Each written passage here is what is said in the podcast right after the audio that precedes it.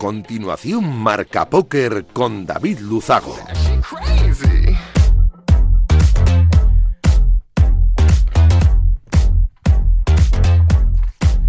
Bienvenidos, locos de naipe, saludos de David Luzago, bienvenidos a un programa más, bienvenidos a Marca Póker, el único espacio de la radiodifusión española reservado para los amantes de la baraja. Domingo 30 de octubre, este que acaba, y programa 190, este que comienza. Voy a aprovechar para agradecer, como cada semana, Radio Marca la cesión de este gran espacio y, por supuesto, por hacerlo viable, a nuestro sponsor, winamax.es, la mejor plataforma para jugar al póker online de nuestro país. Nosotros, como cada domingo noche, vamos a intentar que los próximos 90 minutos les sirvan para evadirse un ratito de la situación actual y hacer un poco más ameno todo. Nos ponemos en breve con los titulares de un programa como siempre, cargadito de historias, de noticias, de reflexiones de actualidad y, por supuesto, de entrevistas. ¡Arrancamos! Arriva, arriva quello che deve arrivare. Non ti preoccupare, non ti preoccupare. Arriva, arriva quello che debe arrivare. Bueno, pues hoy, esta noche teníamos prevista una mm, eh, charla con el exdirector de CarPlayer eh, Latinoamérica, el exjugador Brian Saslavchik. No va a poder ser porque mm, ya nos avisó en su día que su mujer salía de cuentas el día 29 y y ha sido hoy el día en la que se ha puesto de, parto su señora, por lo cual no vamos a poder tenerle hoy con nosotros, seguramente lo hagamos el domingo que viene. En su lugar, eh, Antonio Carrasco Cabezón, colaborador habitual de nuestro programa, que nos trae siempre temas súper interesantes y que hoy nos va a hablar de la Winamax Campus League, que es una liga totalmente gratuita para jugadores universitarios que empieza en Winamax, otro producto de estos maravillosos que saca la factoría de la W Roja francesa pero también de cómo, de un tema súper interesante, cómo utilizar el juego en la docencia, el juego en el sentido amplio de, la palabra.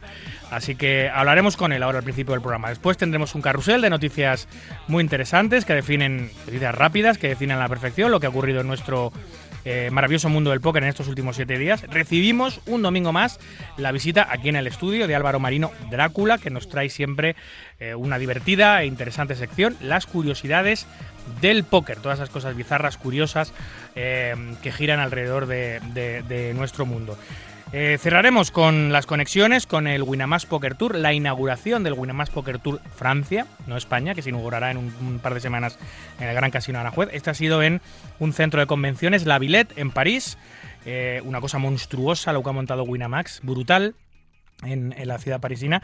Eh, y hablaremos con Alex Hernando sobre ese torneo, también con Sergio García sobre las Golden de Extremadura, con, um, con Andrés García sobre la LNP de Benidorm y con uh, Miguel Trinidad sobre una nueva etapa del campeonato de MUS profesional del Gran Casino de Aranjuez. 90 minutos por delante, mucho naipe, vamos a por ellos.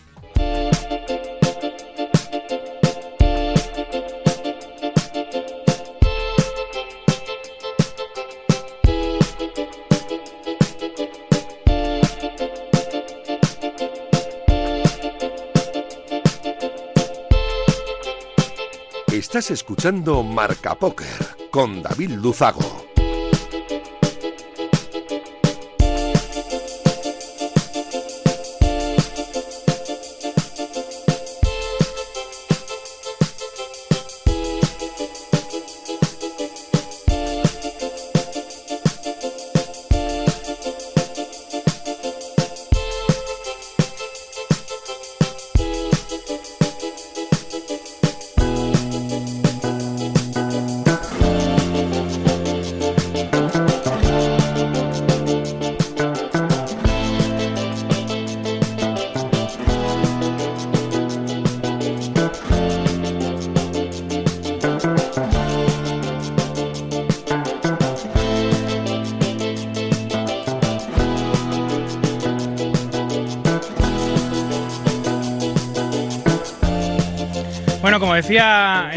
Titulares, eh, teníamos prevista la charla con Brian Saslatchik, el exdirector de CarPlayer América. Hablaremos con él posiblemente el próximo domingo dentro de los domingos. Está ahora mismo de parto, va a tener a su bebé, así que esas son las cosas más importantes de la vida y por supuesto ineludibles.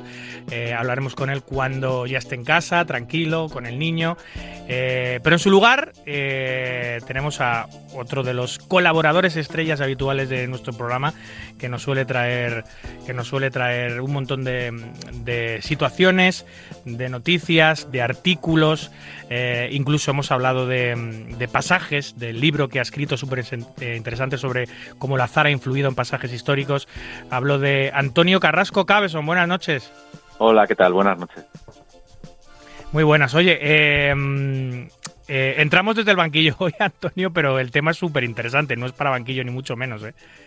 Pues sí, el tema del póker en la universidad o el juego en la universidad, yo creo que es un tema que da muchísimo, muchísimo juego. Oye, ¿por qué no hemos hablado de esto nunca, macho? Siendo tú profesor de universidad en la Universidad de Alicante eh, y, siendo colaborador habitual, que prácticamente estás todos los días con nosotros y no hemos tocado nunca el póker en la universidad, es acojonante. Pues sí, y más yo llevo utilizando el juego, no el póker, sino el juego en general en mis clases durante los últimos 10 años. O sea que es un poco extraño que no hayamos nunca hablado de este tema. Sí, sí, sí. Pues mira, eh, no hay mal que por no venga. Ahora me cuentas un poquito. Primero podemos, si quieres, podemos empezar hablando de esta promo de Wina, eh, que además a ti te toca de lleno porque eres profesor universitario. Yo no sé si tus, tus eh, alumnos de la, de la Facultad de Historia son o no jugadores o hay alguno que sea jugador, pero desde luego esta promoción que ha sacado ahora Winamax es muy interesante, sobre todo por el carácter gratuito de la misma, ¿no? No es la única promoción gratuita que tiene, pero esta es, es eh, bastante reseñable. Pues la verdad que sí, es una promoción muy interesante, la Winamax Poker League, que ha tenido mucho éxito en Francia y los, los franceses la han intentado poner en marcha aquí en España. Es la segunda edición, el año pasado también se disputó y, bueno, eh, ganó la Universidad de, Málaga, seguida por la de Valencia y, en tercer lugar la Universidad Rey Juan Carlos pero es una competición por universidades y también que intenta decidir quién es el mejor jugador eh, español eh, estudiante universitario. Por eso, para jugar o para participar en esta promoción gratuita, hay que ser universitario, tener más de 18 años y tener una cuenta con más de un mes de antigüedad en, en Winamax. Oye, ¿y Winamax cómo, cómo certifica que tú eres universitario? ¿Hay que mandar el carnet? ¿Hay que mandar escaneado el carnet? ¿Qué hay que hacer para aquello? Hay que mandar, supongo que habrá que mandar el extracto, o sea, una, una imagen de la matrícula para probar que eres universitario, claro. Vale, vale, vale. Oye, y em, entonces es una competición por universidades, por equipos, no es una competición individual. Sí, sí, tiene las dos vertientes. Por un lado, habrá una competición individual y por otra parte, eh, por, por eh, universidades. Aunque pone por en, la introducción pone por facultades o por escuelas, pero realmente es por universidades. Entonces, lo único que hay que hacer es darse de alta en la promoción, decir en qué universidad estás estudiando y ahí ya pues empiezas a formar parte de tu universidad y, y bueno, pues sumas puntos para tu universidad también para ti, porque bueno, la, la, promoción es una promoción grande. Tiene una dotación de 25.000 euros en premios, tanto para los mejores jugadores como para las mejores universidades, y es eh, completamente gratuita, lo que le da pues un mayor mayor atractivo. Claro, las universidades no juegan eh, como, como tales, como universidades, no es que eh, el rector elija un equipo y se pongan a jugar, sino que son los cuatro jugadores de esa propia facultad los que deciden representar esa, a esa universidad en el campeonato universitario, ¿no? Entiendo. Sí, luego hay, hay dos fases. Eh, la primera fase eh, consta de cuatro torneos online que son eh, los días 7, 14, 21 y 28 de noviembre y de y esos cuatro jugadores marcarán quiénes son los 160 jugadores que pasarán a la fase 2. Y esta fase 2 tiene dos partes, un primero un torneo que se disputará el día 30 de noviembre, del que saldrán de esos 160 jugadores saldrán 16 que pasarán a, las rondas eliminatorias finales. Es decir, jugarán los octavos de final, los cuartos de final, las semifinales y habrá una final individual que será el 15 de diciembre y bueno, será un, espectáculo. Se dan, estos son enfrentamientos en heads up, uno contra uno. Eh, para poder em, participar eh, no hay que ingresar dinero, es completamente gratuita, hay que tener cuenta, pero supongo que tendrás que tener la cuenta validada. Sí, sí, validada y con un mes de antigüedad. Necesitas tener la cuenta. Vale, o sea que si alguien decide jugar hoy, tiene que hacerlo bastante rápido. No sé hasta cuándo es las, etapas, eh, las primeras etapas y si está a tiempo de poder hacerlo, ¿no? Si, necesita un mes para que le validen la cuenta una vez registrado, pues no sé si llegará o no llegará. El que lo esté escuchando esta noche. No llega, no llega a tiempo. Porque Vale. el último torneo de la fase primera es el día 28 y bueno, estamos a, a 30, 31 de octubre. Uy, rozando, ¿eh? Bueno, rozando, rozando. Que lo hagan por si no. acaso, que lo hagan por si acaso, que lo hagan por si acaso. Eh, bueno, no hay que ingresar nada y optas a esos 25.000 euros en premios que, que está fenomenal. No es la única promoción gratuita que tiene, de hecho, eh, a, a final del programa hablaremos con Alex Hernando desde la Villette en París, eh, este macro festival eh, que es el Winamax Poker Tour gratuito, que ha reunido a, no sé, dos mil y pico personas a la vez una salvajada. Las imágenes son dan vértigo, no sé si las has podido ver, Antonio. Eh, pasada. ya, brutal. Y, y el 12-13 de noviembre en, en el casino de, en el Gran Casino de Aranjuez también. La, el- eh, en este caso, el Winamax Poker Tour España empieza andadura. Su etapa inaugural es en el Gran Casino de Aranjuez, como hace tres años antes de la pandemia. También se esperan cerca de 1.200, 1.400 jugadores. O sea que y todos ellos clasificados gratuitamente, que optando a premios en metálico y a clasificar y a, mm, a premios en en metálico para el, para el lobby y a y a entradas para la gran final de, de marzo. O sea, tiene muchas cosas. Eh, Winamax hace estas cosas, ¿no? Tiene muchas cosas gratis. Bueno, lo- los, premios para los ganadores individuales también son muy interesantes. ¿sabes? Pese a ser una promoción gratuita, el ganador individual se va a llevar dos paquetes para jugar main events de las Winamax Live. O sea que, aparte de 400 euros en tickets de, de torneos y 50 euros para hacer free bets. O sea que va a tener el, el ganador la oportunidad de jugar dos main events de, de los eventos Winamax Live, que desde luego es un super premio. Oye, a ver, tendréis que formar un equipo en la Universidad de Alicante, ¿no? Habrá, habrá que sacar cuatro, cuatro jugones de Alicante, que me consta que hay muchos y muy buenos Hay jugadores en, en el Levante español, especialmente en Valencia y en Alicante. Bueno, no, no, no lo vamos a tener muy difícil eh, mejorar el resultado del año pasado porque no, no quedamos demasiado bien en la Universidad de Alicante. Creo que estuvimos en el puesto 20, o sea, bueno, vigésimo segundo, o sea que este año tenemos que mejorar. Eh, tú no puedes participar, claro. No, docentes no, No, no, no. pueden, solo, solo jugadores. alumnos, sí, sí. Muy bien, oye, hablando de, mm, hablando de docencia, eh, vamos a hablar de eso, de cómo utilizar el juego en la docencia, que hablábamos que es curioso que nunca eh, haya salido este tema de tantos y tantos programas en los que hemos hablado, eh, pero bueno, no el juego, no el póker en, en general, sino el juego en, en- en global, ¿no? Sí, sí, de forma global. De hecho, acabo de... Es una cosa que yo llevo haciendo muchos años, pero es bastante novedosa. De hecho, la, la universidad me ha encargado hace muy poquito dar un curso de 20 horas para docentes para explicar cómo utilizo yo el juego en, en, la docencia. Porque los métodos eh, en la universidad habitualmente son muy tradicionales, son los lo, lo que se llama la lección magistral, es que el profesor pues va a dar su clase de forma oral, a dar una explicación y hace alguna práctica y se va, pero claro, no utiliza otros métodos eh, más novedosos como puede ser la clase invertida o, o- o la ludificación, ¿no? La, la- la clase invertida consiste en dar los- las clases por, en vídeo y en textos al alumnado antes de la sesión de clase, digamos, que ellos y ellas se lo vean antes y en, durante la sesión presencial de clase pues hacer actividades eh, prácticas.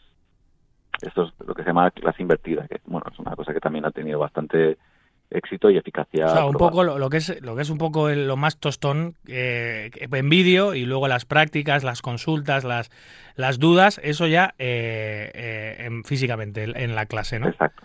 Sí, y, y bueno, yo creo que es muy interesante y, y en algunas ocasiones pues se adapta muy bien a, a los temas y a la docencia y, y bueno, pues cada vez se hace más. Y la ludificación es utilizar el juego en, las clases, aunque se puede hacer de varias maneras, porque hay como tres formas de eh, hacer la ludificación, o sea, la utilización de juegos. Una es la, gamificación, otra es el aprendizaje basado en juegos y la tercera los juegos serios. Te cuento un poco qué, qué es cada cosa. La gamificación es convertir, o sea, es dar apariencia de juego a una asignatura, a un tema o a una actividad. Utilizar pues las mecánicas, las dinámicas eh, de los de los juegos o de los videojuegos para convertir la clase en un juego. Pero no no es jugar, sino convertir una clase en un juego, es decir, pues da- eh, poner retos, eh, dar, dar medallitas o dar premios, hacer clasificaciones y todo pues dentro de una narrativa que, que se asemeja a lo que puede ser un, un juego o un videojuego. Eso es gamificación. Después, a mí me gusta más el aprendizaje basado en juegos, que sí que es jugar directamente, jugar en, clase. La, la gamificación lo que hace es generar motivación y, y compromiso en el alumnado, porque están más, desde luego, mucho más entretenidos que en una lección magistral en la que un profesor pues te da una charla y ya está. El aprendizaje basado en juegos, desde luego, es mucho más entretenido porque el, alumnado está jugando directamente. Y para ello, pues utilizamos juegos que ya, ya existen, otros, otros juegos que se pueden adaptar, incluso creamos juegos. Claro, esto estamos hablando a nivel universitario, porque yo lo había oído alguna vez eh, con los chavales muy pequeños, con los críos. Sé que muchas de las cosas que aprendes cuando eres pequeño, especialmente ahora con las nuevas técnicas de aprendizaje, etcétera, está basado mucho en, juegos, ¿no? Los niños de 3, 4, 5, 6 años. Pero a nivel universitario jamás había oído hablar de que, de que se pueda aprender jugando en la universidad. Es curioso. Eh, ahora me, me, profundizas y me cuentas un poquito más cómo va, cómo va la cosa, pero lo había, lo había escuchado de los niños, eso sí, que, aprenden muchas cosas jugando, pero los, los adolescentes, eh, no, nunca lo había escuchado. Bueno, y las personas mayores, ¿eh? sí, sí, bueno, claro, hablando de, sí, por supuesto. Que hay, que hay muchas personas mayores en la universidad y, vamos, yo he tenido alumnos de, de más de 70 años que son unas fieras, incluso con la tecnología también. Bueno, eh, esto, eh, lo que tú dices es cierto. La gente piensa que esto va más para, para infantil, para primaria, incluso para secundaria y ya pues conforme se va avanzando en los niveles educativos, en bachillerato y universidad, pues ya no se, no, no se suele utilizar porque igual no pega tanto o no es tan eficaz, pero, pero hay muchas experiencias eh, publicadas en revistas científicas que demuestran que sí que está siendo eficaz incluso en estos, en estos niveles. Y, y, bueno, aparte de esto que te comentaba de aprendizaje basado en juegos, está la, la tercera opción de ludificación en, en las aulas, que son los juegos serios estos son, son eh, juegos o videojuegos que son creados por generalmente por profesores, eh, pero que no tienen como objetivo divertir o entretener, sino que se centran sobre todo en el aprendizaje. Y bueno, pues pierden un poquito de eficacia porque el componente de la diversión es, es muy importante. Hay estudios que dicen que eh, aprender divirtiéndote genera un conocimiento más perdurable que el que, el que puedes conseguir eh, simplemente estudiando o recibiendo una charla. No tengo la, la, más mínima duda de que eso es cierto. Sí, sí, vamos, eh, o sea, está demostrado científicamente que, que es así. Por eso eh, funciona en todos los niveles, incluso también en, los niveles universitarios. Y, bueno, el tema de los juegos llega desde un nivel muy bajo, por ejemplo, utilizar un, un mapa de un videojuego para explicar la geografía de una determinada época, eso yo por ejemplo lo hago. Yo en, mi asignatura de primero de introducción a la edad moderna cojo el videojuego Europa Universalis y eh, un videojuego de estrategia histórica y utilizo el mapa eh, fijando el tiempo en 1453 para explicar cómo era el mundo entero en esa, en esa fecha como era sobre todo la geografía política. ¿Esos, eh, ¿Esos son juegos generalmente a los que tú ya has jugado y los conoces o son juegos que, que, los buscas y te los empollas un poco? Porque claro, tienes que hacer una labor de... de o sea, tienes que hacer un trabajo importante de, aprender cómo se juega, cómo, cómo manejarte por el lobby del juego, para poder enseñárselo a los alumnos y poder, poder, poder, jugar con él. Sí, sí, vamos, yo solo conocer los juegos que, que utilizo, además no hay o sea, hay bastantes videojuegos de temática histórica o juegos de mesa de temática histórica, pero para poder utilizarlos evidentemente hay que hay que conocerlos un poquito y sacar de ellos por lo que lo que te interesa. De todas formas, no todo es no todo es tecnología, o sea, yo, por ejemplo, estoy haciendo gamificación con, con las herramientas ofimáticas, es decir, con, con una presentación de diapositivas tipo PowerPoint, pues monto un concurso de preguntas y respuestas y, bueno, pues así eso me permite explicar de una manera más, más sencilla y, tener mejores resultados de aprendizaje que dando una charla y no hace falta más que hacer una una presentación de PowerPoint. yo creo que todos los todos los estudiantes que nos estén escuchando a estas horas estarán pensando, ¿por qué no me habrá tocado un profesor como Antonio a mí en la universidad y no el, el rancio este o el tronco este o el otro el otro? ¿Por qué no tendré un profesor que me enseñe eh, jugando y me enseñe divirtiéndome, no? ¿Cómo lo haces tú en tus ah, clases? A ver, en general sale sale bien, en general sale bien, pero siempre, pero piensa que hay alumnos que también alumnas que prefieren métodos más tradicionales, pues por, por timidez o porque les, les gusta directamente pues que venga un profesor y te, y te hable. pero en, general siempre que hacemos este tipo de experiencias educativas eh, realizamos encuestas y grupos focales que son reuniones con el alumnado para que nos cuenten qué experiencia, cómo ha sido su experiencia, si ha sido positiva, negativa, para, para comprobar realmente si ha funcionado el, el juego, ¿no? ¿Te encuentras eh, con problemas con alumnos tímidos o más reservados o que no les guste este sistema y, que te pongan algún problema o que tengan ellos algún problema para integrarse con esto? ¿Tienes ejemplos de eso, sí?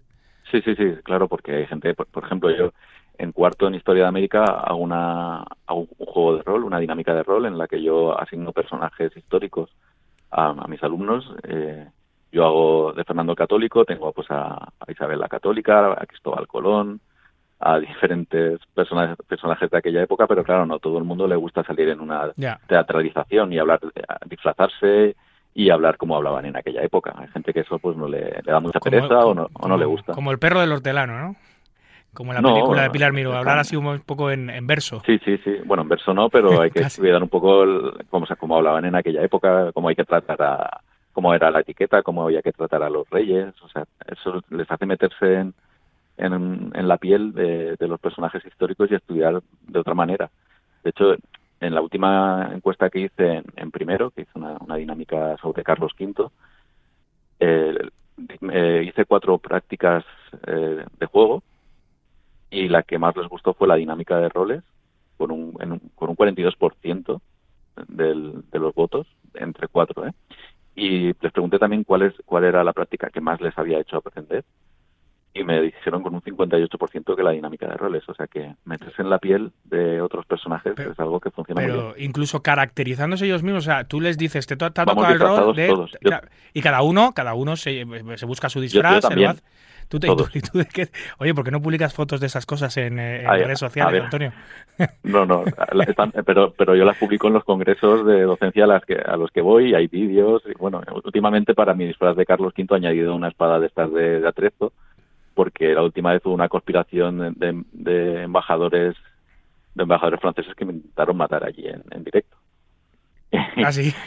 sí, sí, por eso ahora he incorporado una, una, espada de, atrezo para, para impresionar un poco más.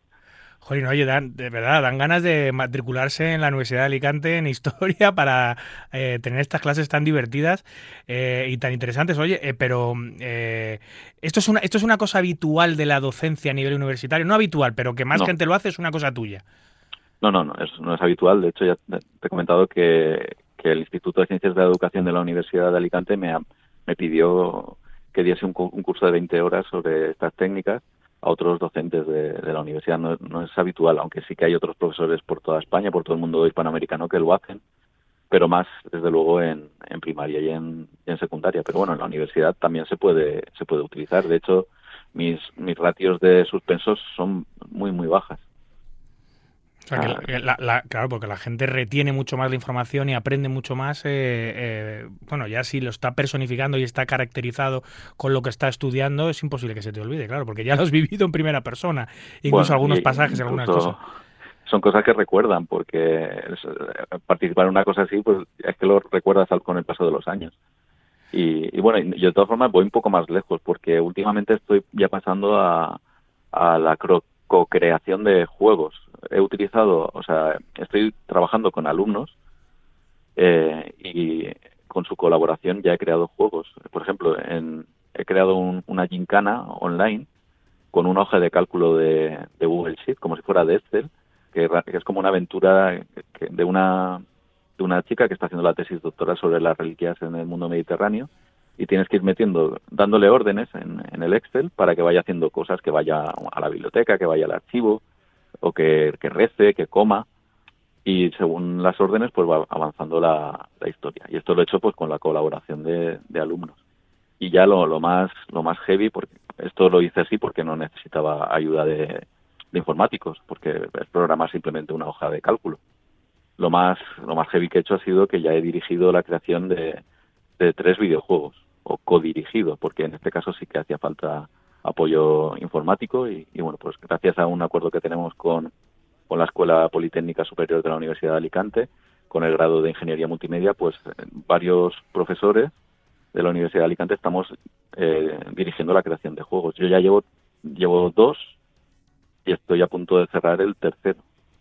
Eh, son videojuegos que, que, vamos, si a alguien le interesa que me lo pida por, por redes sociales, que yo se lo paso eh, el primero es un videojuego de estrategia histórica sobre la conquista de América. El segundo es una aventura gráfica sobre una precursora del feminismo que se llama Olam de Gouges, que vivía en la época de la Revolución Francesa, y el tercero se llama Dama, el videojuego, y se basa en la, en la vida de Catalina de Erauso, que es la, conocida como la monja Alférez, una, una mujer que vivió como hombre durante mucho tiempo. Además, estos videojuegos que estamos creando tienen perspectiva de género, que es algo bastante novedoso en los, los videojuegos.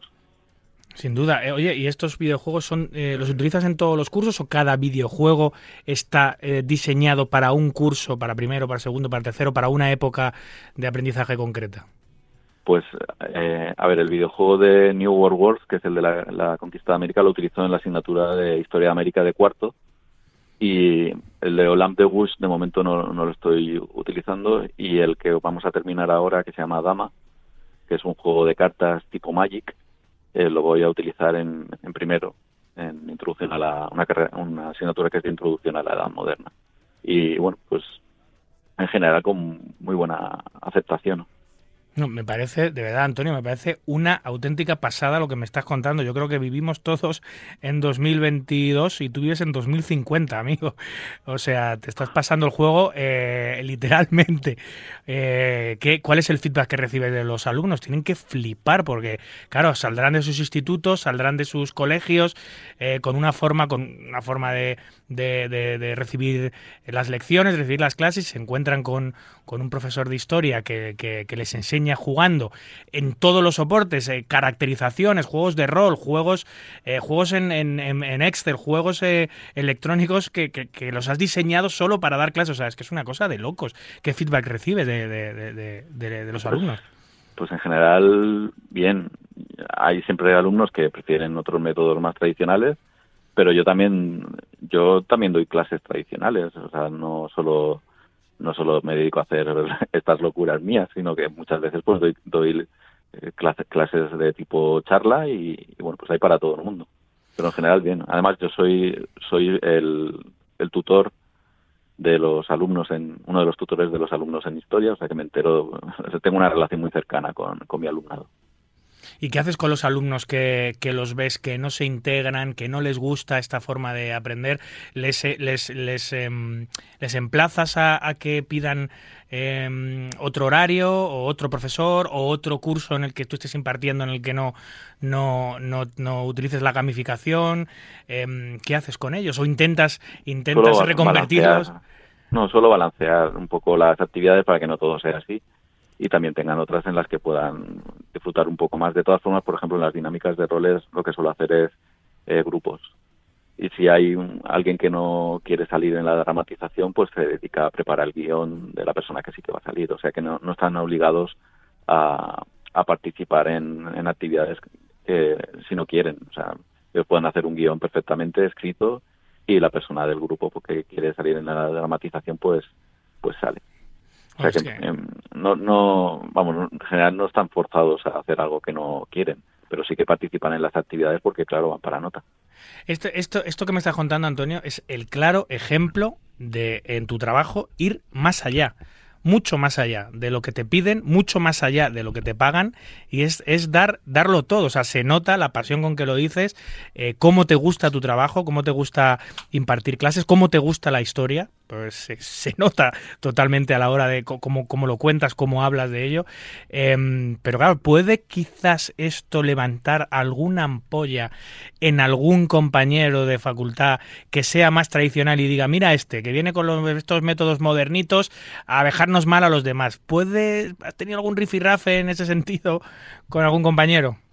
No, en general no. Yo soy una persona bastante pacífica. Yo, vamos, soy consciente de que no a todo el mundo le gustan estos medios porque prefieren los, los tradicionales, pero bueno, es que hay bibliografía científica que avala que estos medios son, son útiles, como lo son también las lecciones magistrales, que yo no tengo nada, nada en contra, pero cada profesor tiene su estilo y, hay que respetarlo. De todas formas, bueno, pues eh, es una cosa novedosa y pues sí que puede generar cierta desconfianza en parte del profesorado, pero vamos, yo no, he tenido no he tenido problemas, ya te digo, yo soy una persona de, trato fácil. Dices que, el índice de aprobados con este sistema es superior a lo normal, eh, pero luego los exámenes que hacen ellos eh, no se basan en juegos, o sí, o también, o los exámenes ya son normales. los exámenes normales y normalmente tienen preguntas de desarrollo.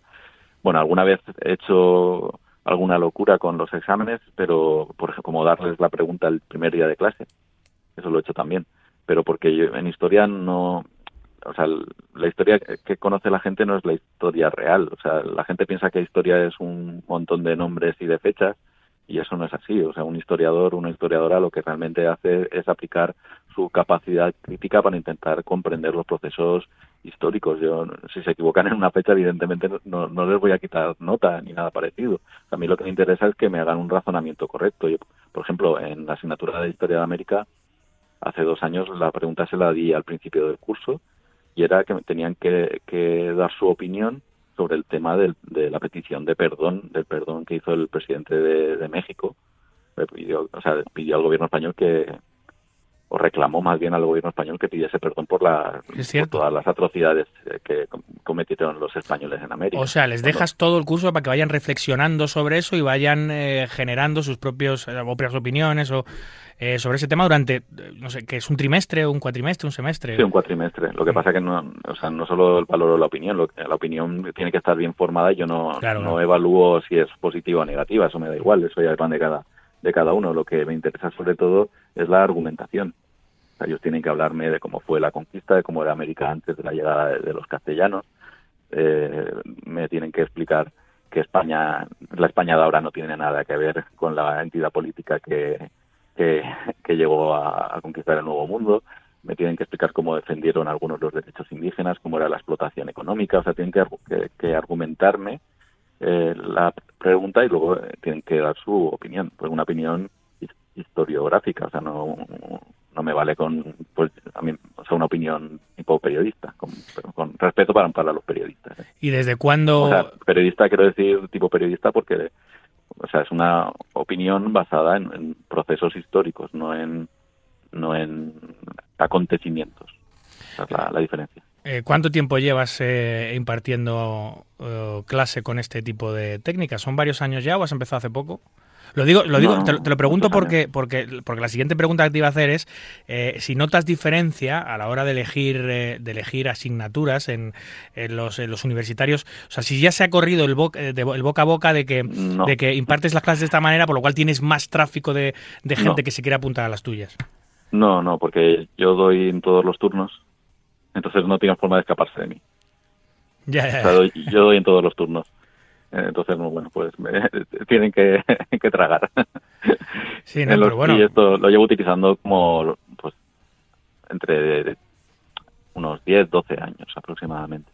Yo, yo, he dado, yo he dado algo de historia porque yo he hecho, bueno, he hecho hace muchísimos años, o sea, hace ya más de veintipico años hice ciencias políticas en la Universidad Complutense y me he tragado cada tostón de profesor. Bueno, yo he tenido de profesor a, a, verdaderos ilustres como, como, como Monedero, por ejemplo, el ex de Podemos fue, fue profesor fue profesor mío, Rude Azúa, algunos eh, Bestringe también, eh, algunos que son que luego han sido eh, políticos en este país y algunas clases eran muy interesantes, otras clases eran increíblemente condicionadas ideológicamente, como en el caso de Monedero, que sus clases, todo, todo el que ha asistido a una clase de Monedero en su día, eh, es una clase que está absolutamente condicionada, eh, eh, cero imparcialidad, pero, pero bueno, se aprende mucho porque es, un profesor y se aprende mucho de lo que él quiere que, lo que él quiere que tú aprendas, ¿no? Pero he, tenido muchos profesores y muchos de ellos han sido verdaderos tostones e insoportables. Yo hubiese pagado dinero por tener un profesor que me hubiese hecho reír, divertirme, jugar en clase y aprender de esa manera, que es lo que te decía antes, que es que, es que se te quedan las cosas muchísimo más, porque cuando, te, cuando aprendes divirtiéndote y pasándotelo bien y, y entreteniéndote, eh, te entra todo suave, te entra todo de forma natural. Sin embargo, cuando te lo imponen, cuando te dicen esto es lo que hay, este tocho es el que tienes que tal, porque en, ciencias políticas hay historia. Hay historia del poder, hay historia de. Hay, varias, hay, varias, varias asignaturas que con, con, de historia y cambia mucho la película eh, dependiendo del profesor que te la explica, pero mucho, mucho, y tú lo sabes, tú lo sabes bien. Sí, pero esto no es una cosa nueva. O sea, Platón ya lo decía. Platón decía que que la mejor forma de aprendizaje era jugar y que lo peor era la violencia o, la, o la necesidad. O sea que simplemente lo que el juego es una cosa muy antigua, o sea, ni siquiera es una cosa humana el juego, porque los animales también juegan. O sea que yo creo que es algo que está presente en, nuestras en nuestras vidas y, y, que pues debemos intentar aprovechar. Esto yo creo que es una técnica eh, increíblemente interesante de aprendizaje. Entiendo, bueno, que sientes pasión por ello, porque se te nota, y que vas a continuar en esta línea. Y no solo eso, sino que tiene toda la pinta de que vas a seguir implementando juegos, inventándote cosas para, para, para enseñar de esta manera. Y me parece eh, increíble, ¿no? Sí, ya tengo en marcha el cuarto videojuego que va a ser un simulador de, de comercio entre Europa, Asia, y, eh, perdona, Europa, África y América y, bueno, pues en, mis, entre mis líneas de investigación, pues quizá la que se lleva el 75% de mi trabajo es la innovación docente en historia moderna, que es mi época. O sea, la innovación docente para mí, para, mi carrera es algo muy importante, o sea, no, no lo voy a dejar en absoluto, o sea, es clave para mi futuro profesional. Jolín, pues eh, que lo veo muy brillante, por cierto, que ya lo es y seguramente lo sea en el, en el futuro. Eh, tarjeta roja para mí, eh, Antonio, por no haber hablado de este tema en 190 programas. ya, pero otras formas, otras formas de ver el juego. Sí, pero sí que sí que recuerdo que me has comentado, bueno, yo he asistido a clases tuyas virtuales durante la pandemia, lo he dicho muchas veces, que eran impresionantemente docentes, interesantes, porque eres una persona que cuando hablas atrapas y yo me colaba ante tus alumnos y obviamente no decía nada porque no quería, pero me colaba en las charlas y las escuchaba cuando dabas esas charlas en, en, pandemia. Eh, a mí me encanta la historia y, las cosas que, decías y cómo las decías, pues son hipnóticas. Pero si ya encima le metes juegos de por medio y diversión, eh, vamos, yo creo que si alguien tuviese la duda de elegir una carrera, si tuviese duda en elegir la carrera de historia en, la Universidad de Alicante, yo creo que después de escuchar la entrevista lo va a tener bastante claro, porque es un, desde luego una herramienta y un sistema de aprendizaje, eh, lo que te digo, del 2050 y no del 2020 2022 donde estamos, así que vas adelantado tres décadas por lo menos, amigo. Pues espero que, siga, porque vamos, a mí me, interesa mucho creo que es mucho mejor eh, aprender así y enseñar a ver si eh, conseguimos los historiadores tener un poquito más de presencia social. sí, porque tenéis, aparte tenéis, tenéis el estereotipo de, de, persona, de persona poco eh, lúdica, ¿sabes? De, pues el historiador clásico, el cliché y el estereotipo es persona seria con la carpeta que va a su casa, que tiene poca vida social. Ese es el estereotipo del historiador, centrado en los libros, mucha lectura eh, y todo lo contrario, ¿no? Tú haces que la historia sea otra cosa y y me alegro mucho haberlo descubierto tarde, pero me alegro mucho haberlo descubierto en el programa. Así que eh, espero poder hablar en más ocasiones de este tema, Antonio, porque me parece altamente interesante. Y de hecho, me parece que no, me, que no merece solo un apartado en Marca Póker. Creo que eh, eh, la prensa generalista debería hablar de este tipo de sistemas de aprendizaje y alguien debería contactar contigo para entrevistarte y, que, la gente sepa de que esto existe, de que es un sistema y una técnica de aprendizaje universitaria y que la estás impartiendo tú en la Universidad de, de, Alicante. Nosotros llegamos a lo que llegamos, somos, somos, somos poquitos, pero bien avenidos, pero espero que esto tenga repercusión y puedas hablar de esto porque me parece fascinante, Antonio, de verdad, chapó. Muchas gracias. Muy bien, pues eh, gracias por atender a la llamada de Marca Póker siempre que lo necesitamos, hoy más que nunca, porque ya decíamos que nos ha faltado Brian Saslavchi, que estará ahora mismo su mujer de parto, que todo salga bien. Eh, pero desde luego que ha merecido mucho la pena, Antonio. Un abrazo fuerte. Un abrazo.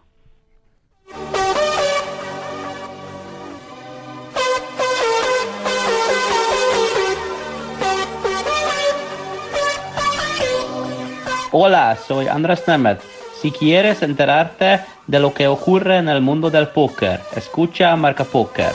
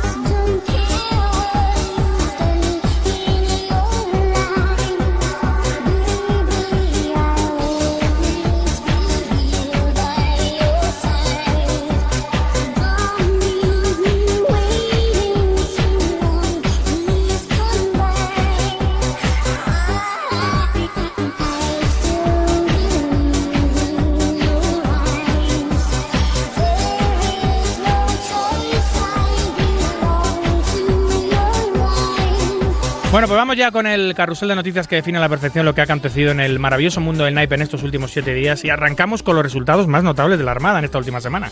Jordi García finaliza en el main event del EPT de Londres en decimoséptima posición y se lleva un premio de casi 30.000 libras. Online, Ignacio Morón consigue una prestigiosa victoria en el Super Millions de Gigi por 348.000 dólares en una mesa final en la que también el español Samuel Bernabeu finalizó sexto para 103.000 dólares. El Grupo Parlamentario Popular en el Senado reprocha al Gobierno que la nueva ley de juego es insuficiente al no incluir el juego público. Los senadores populares han reprochado este miércoles al Gobierno durante el Pleno del Senado que la modificación del proyecto de la ley de juego es insuficiente.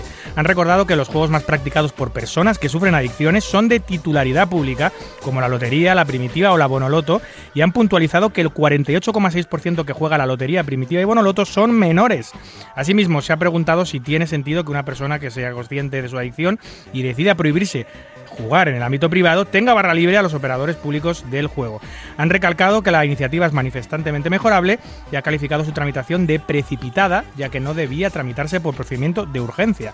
El PP ha criticado que es inverosímil que el gobierno se gaste 230.000 euros en una campaña para alertar de los riesgos del juego y a su vez dedique 55 millones de euros a la publicidad del juego público para aumentar su atracción a clientes de perfil joven, especialmente para el rango de edad de 18 a 24 años. El actual campeón del mundo, el noruego Espen Jorstad, empieza su camino como youtuber y abre su canal en donde muestra sus estrategias, estrategias y los torneos high stakes donde las aplica. El noruego ha decidido abrir un canal de YouTube donde muestra todo lo que ha jugado desde el día que se convirtió en campeón del mundo.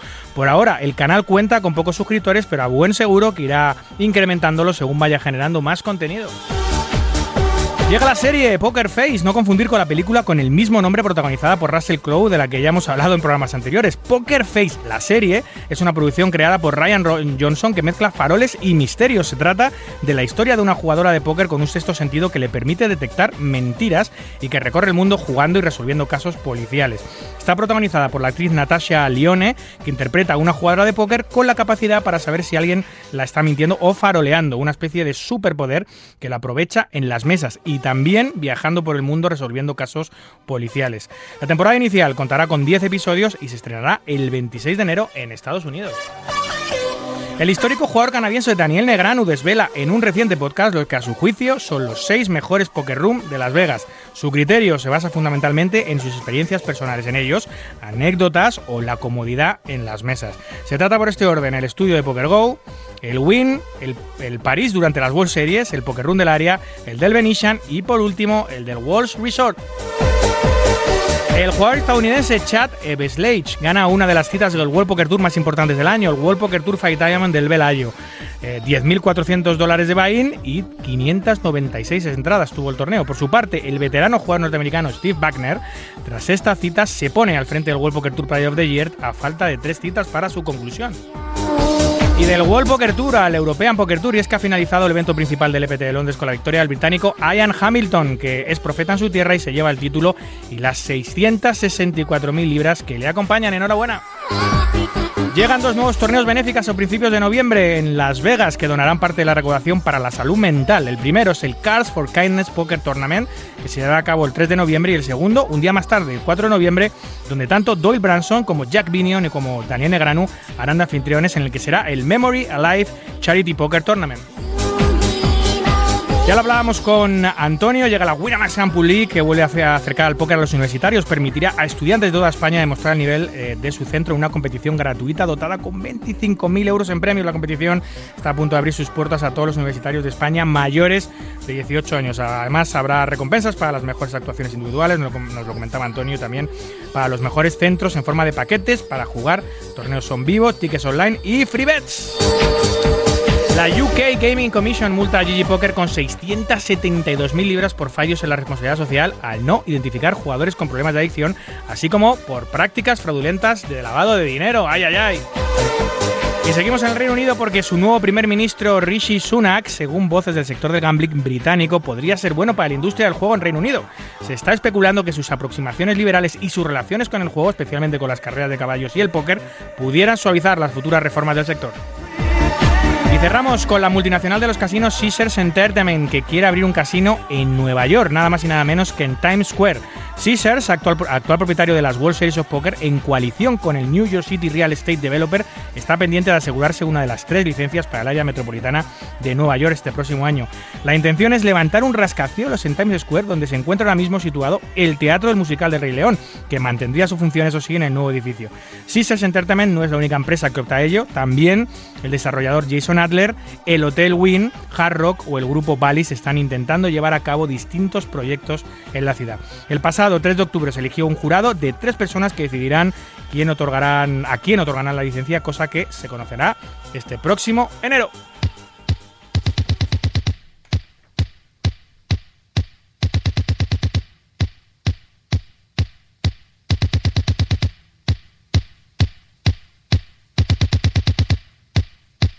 Síguenos en Twitter, arroba marcapoker.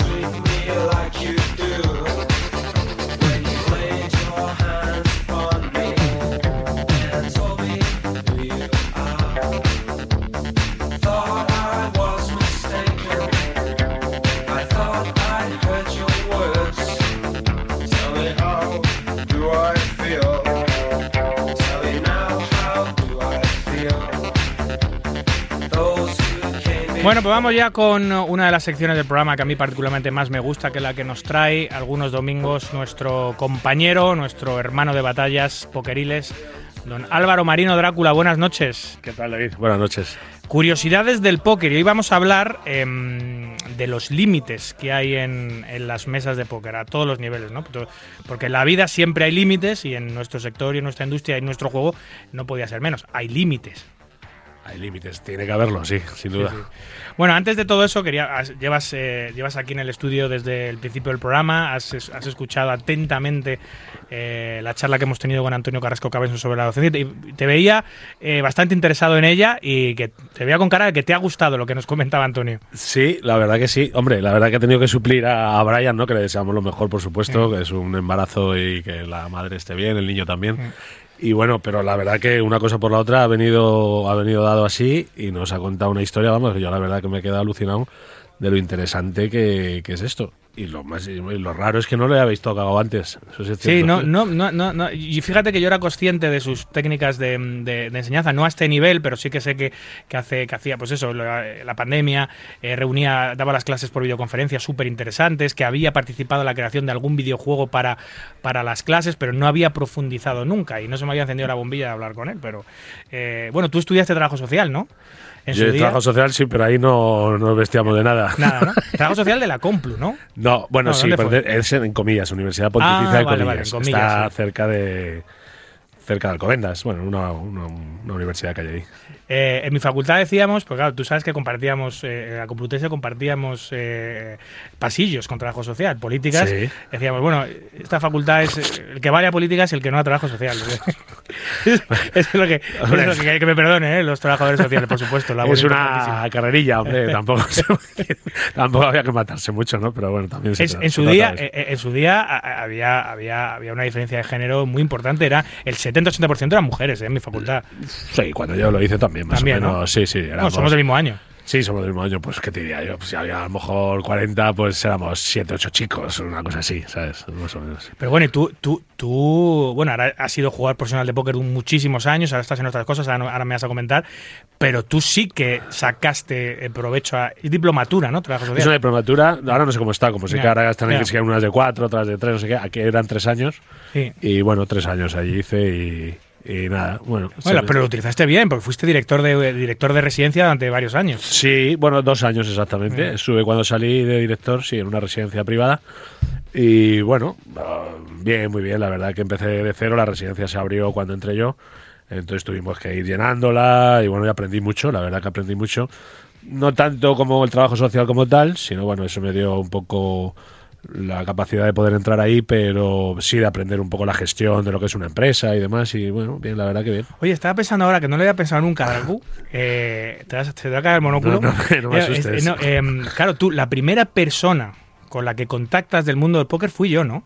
no escri- me escribiste un privado en un foro o algo así. Sí, Vale. sí, sí. O sea, claro, tú, o sea, eh, tú abandonas la dirección de una residencia de ancianos mm, y todo tu trabajo eh, eh, actual por dedicarte al póker. Y la primera persona que contactas en el mundo del póker para interesarte por cómo es este juego fui yo. ¿Se podría decir que yo te saqué de la residencia, te puse a jugar al póker, que yo cambié tu vida literalmente? También se puede decir que tú me has sacado otra vez. no, no, no, bueno, hombre, vamos a ver. Yo, por una serie de circunstancias, también ya no estaba a gusto donde estaba. Obviamente. Eh, sí, lógicamente, ¿no? Eh, si no hubiera seguido tranquilamente, también se pueden compaginar las cosas. Mucha gente trabaja y juega, ¿no? Mm, A lo mejor no, no, no a fondo como yo me metí. Pero no estaba ya muy contento con los dueños de lo que era la residencia. Y bueno, pues se juntó un poco todo y fue el momento, fue el momento de tomar la decisión y la tomé y bueno, no, no me arrepiento para Sí, que nada. la hubieses tomado igual. Si te hubiese cruzado el póker o no, no estabas a Exacto. gusto, hubieses buscado otra cosa. Exacto. Eh, luego has estado muchos años, tu carrera eh, básicamente laboral ha sido el póker, porque llevas muchísimos años jugando de forma profesional a todos los niveles. Eh, pero últimamente eh, has cambiado un poco de tercio, ¿no? ¿En qué andas ahora, Darku? Sí, el tema, bueno, ahí se juntaron una serie de cosas. Yo bueno, recuerda que yo estaba siempre mucho con Oscar Lapuga, no sé qué. Oscar Lapuga empezó a viajar mucho, eh, a salir de España. Eh, Barico también tuvo su familia, tú por tu parte tus trabajos, tus cosas, ¿no? El grupo Klaus empezó a dedicar más a lo maja y tal.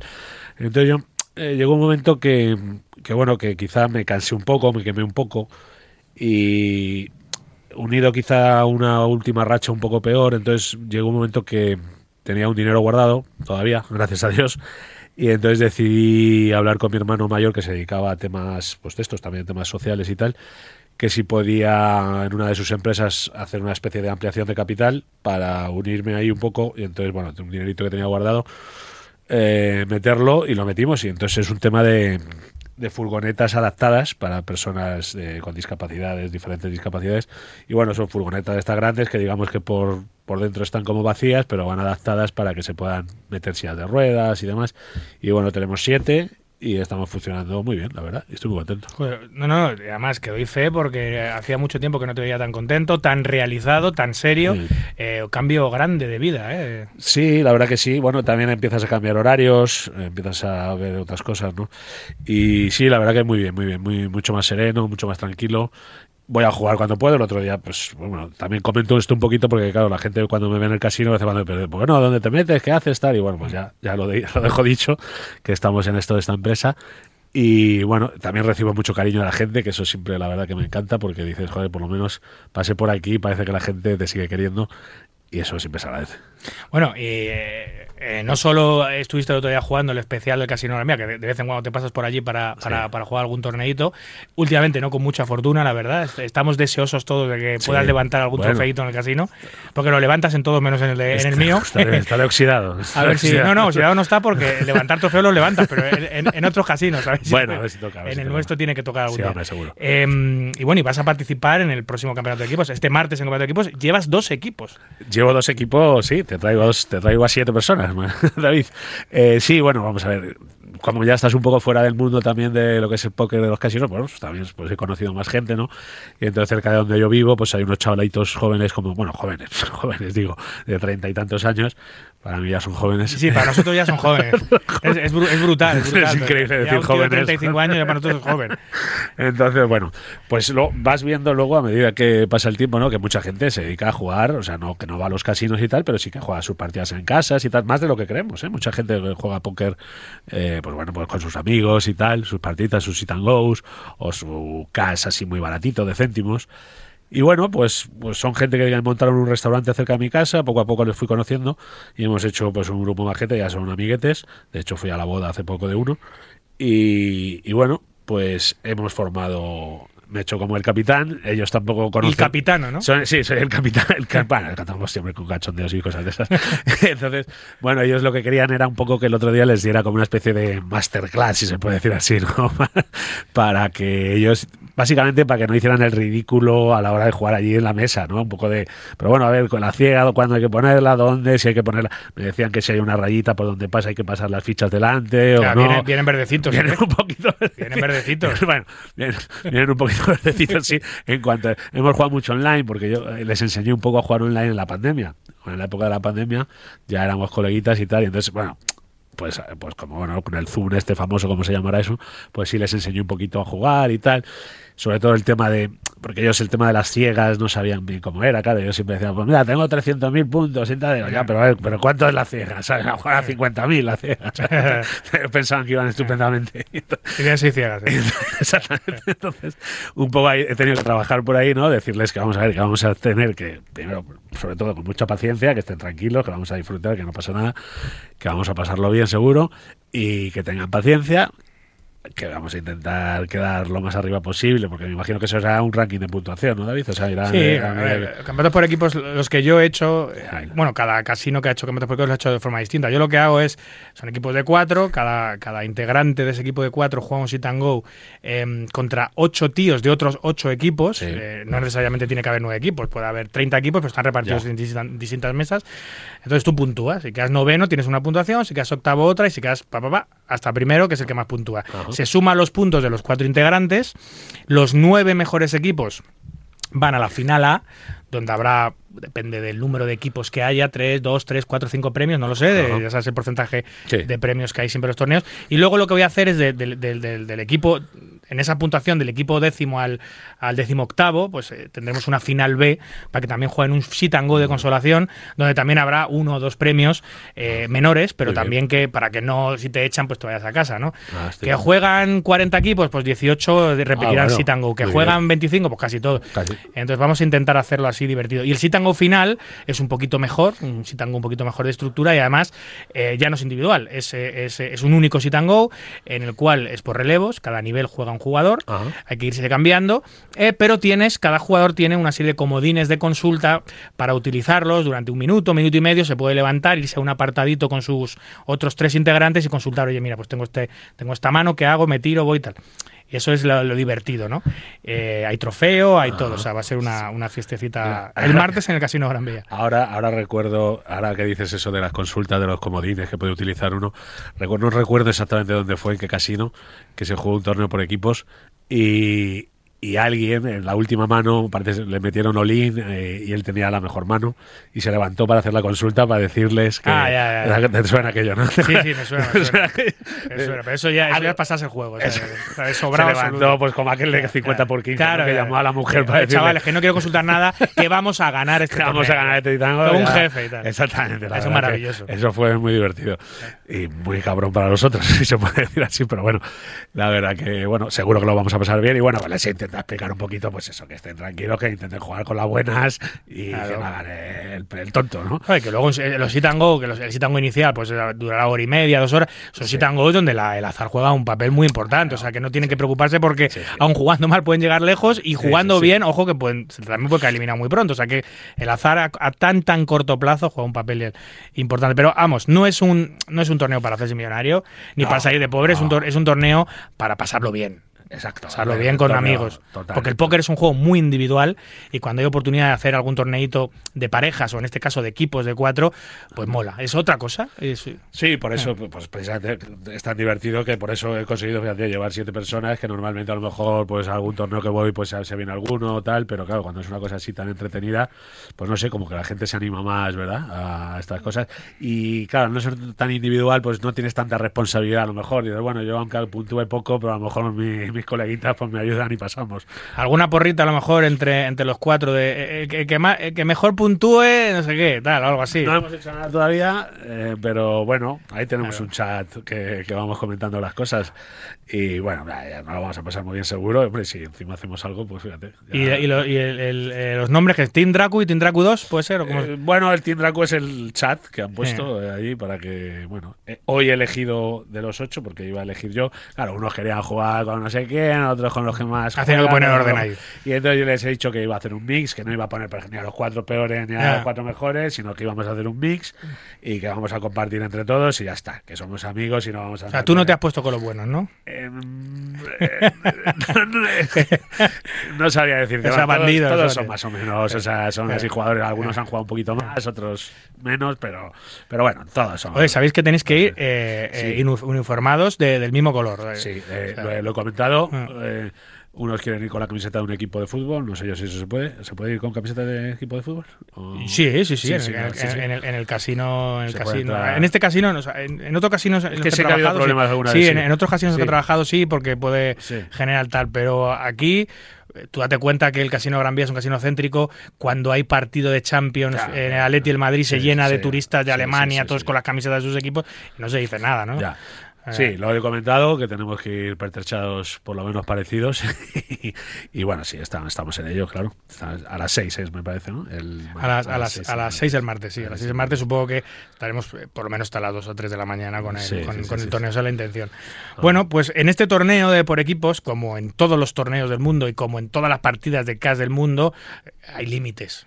O sea, tú no puedes sentarte a hacer lo que te salga de ahí. Siempre hay una normativa, hay unos límites. Tú que llevas 20 años de póker en vivo en tus venas, que has estado en innumerables casinos, sobre todo de póker en vivo, que lo has vivido prácticamente todo, eh, tú sabes que hay situaciones que se escapan, hay situaciones que hay que controlar, y es de lo que quería hablar un poquito hoy, ¿no? Un poquito de, pues de eso, de esos límites que hay que seguir en, la, en, en- en las mesas de póker. Sí, bueno, hombre, un poco creo que el sentido común no marca un poco esto, ¿no? O sea, lógicamente no vas a porque precisamente hace poco leí una noticia en las series mundiales de estas últimas, eh, en la mesa final, ya en los últimos nueve jugadores expulsaron a acabaron expulsando a un brasileño porque estaba totalmente borracho. Ya. Bueno, una cosa es estar totalmente borracho y otra cosa es empezar a faltar el respeto a gente, claro. Y en un momento, bueno, se le puso una sanción primero de una vuelta, luego no sé qué, y al final, bueno, que la acabaron echando. Pero eso, bueno, tú también sabrás mucho más también hasta qué límite, en dónde se puede, porque eso que lo marca un poco el director del torneo. Sí, no, no, eh, no, no hay, obviamente no hay un control de la colemia en los torneos, no hay, no hay un número determinado de cervezas o copas que un jugador se pueda tomar, porque cada uno claro, encima claro, lo lleva a su nivel y su condición física pues soporta más o menos el alcohol, pero es según tú lo veas, ¿no? Si es lo que tú dices, si pasa el límite, una cosa es que esté animado, pues es un casino, puedes beber, Sí, ¿no? Tienes a tu sí, disposición a bebidas alcohólicas.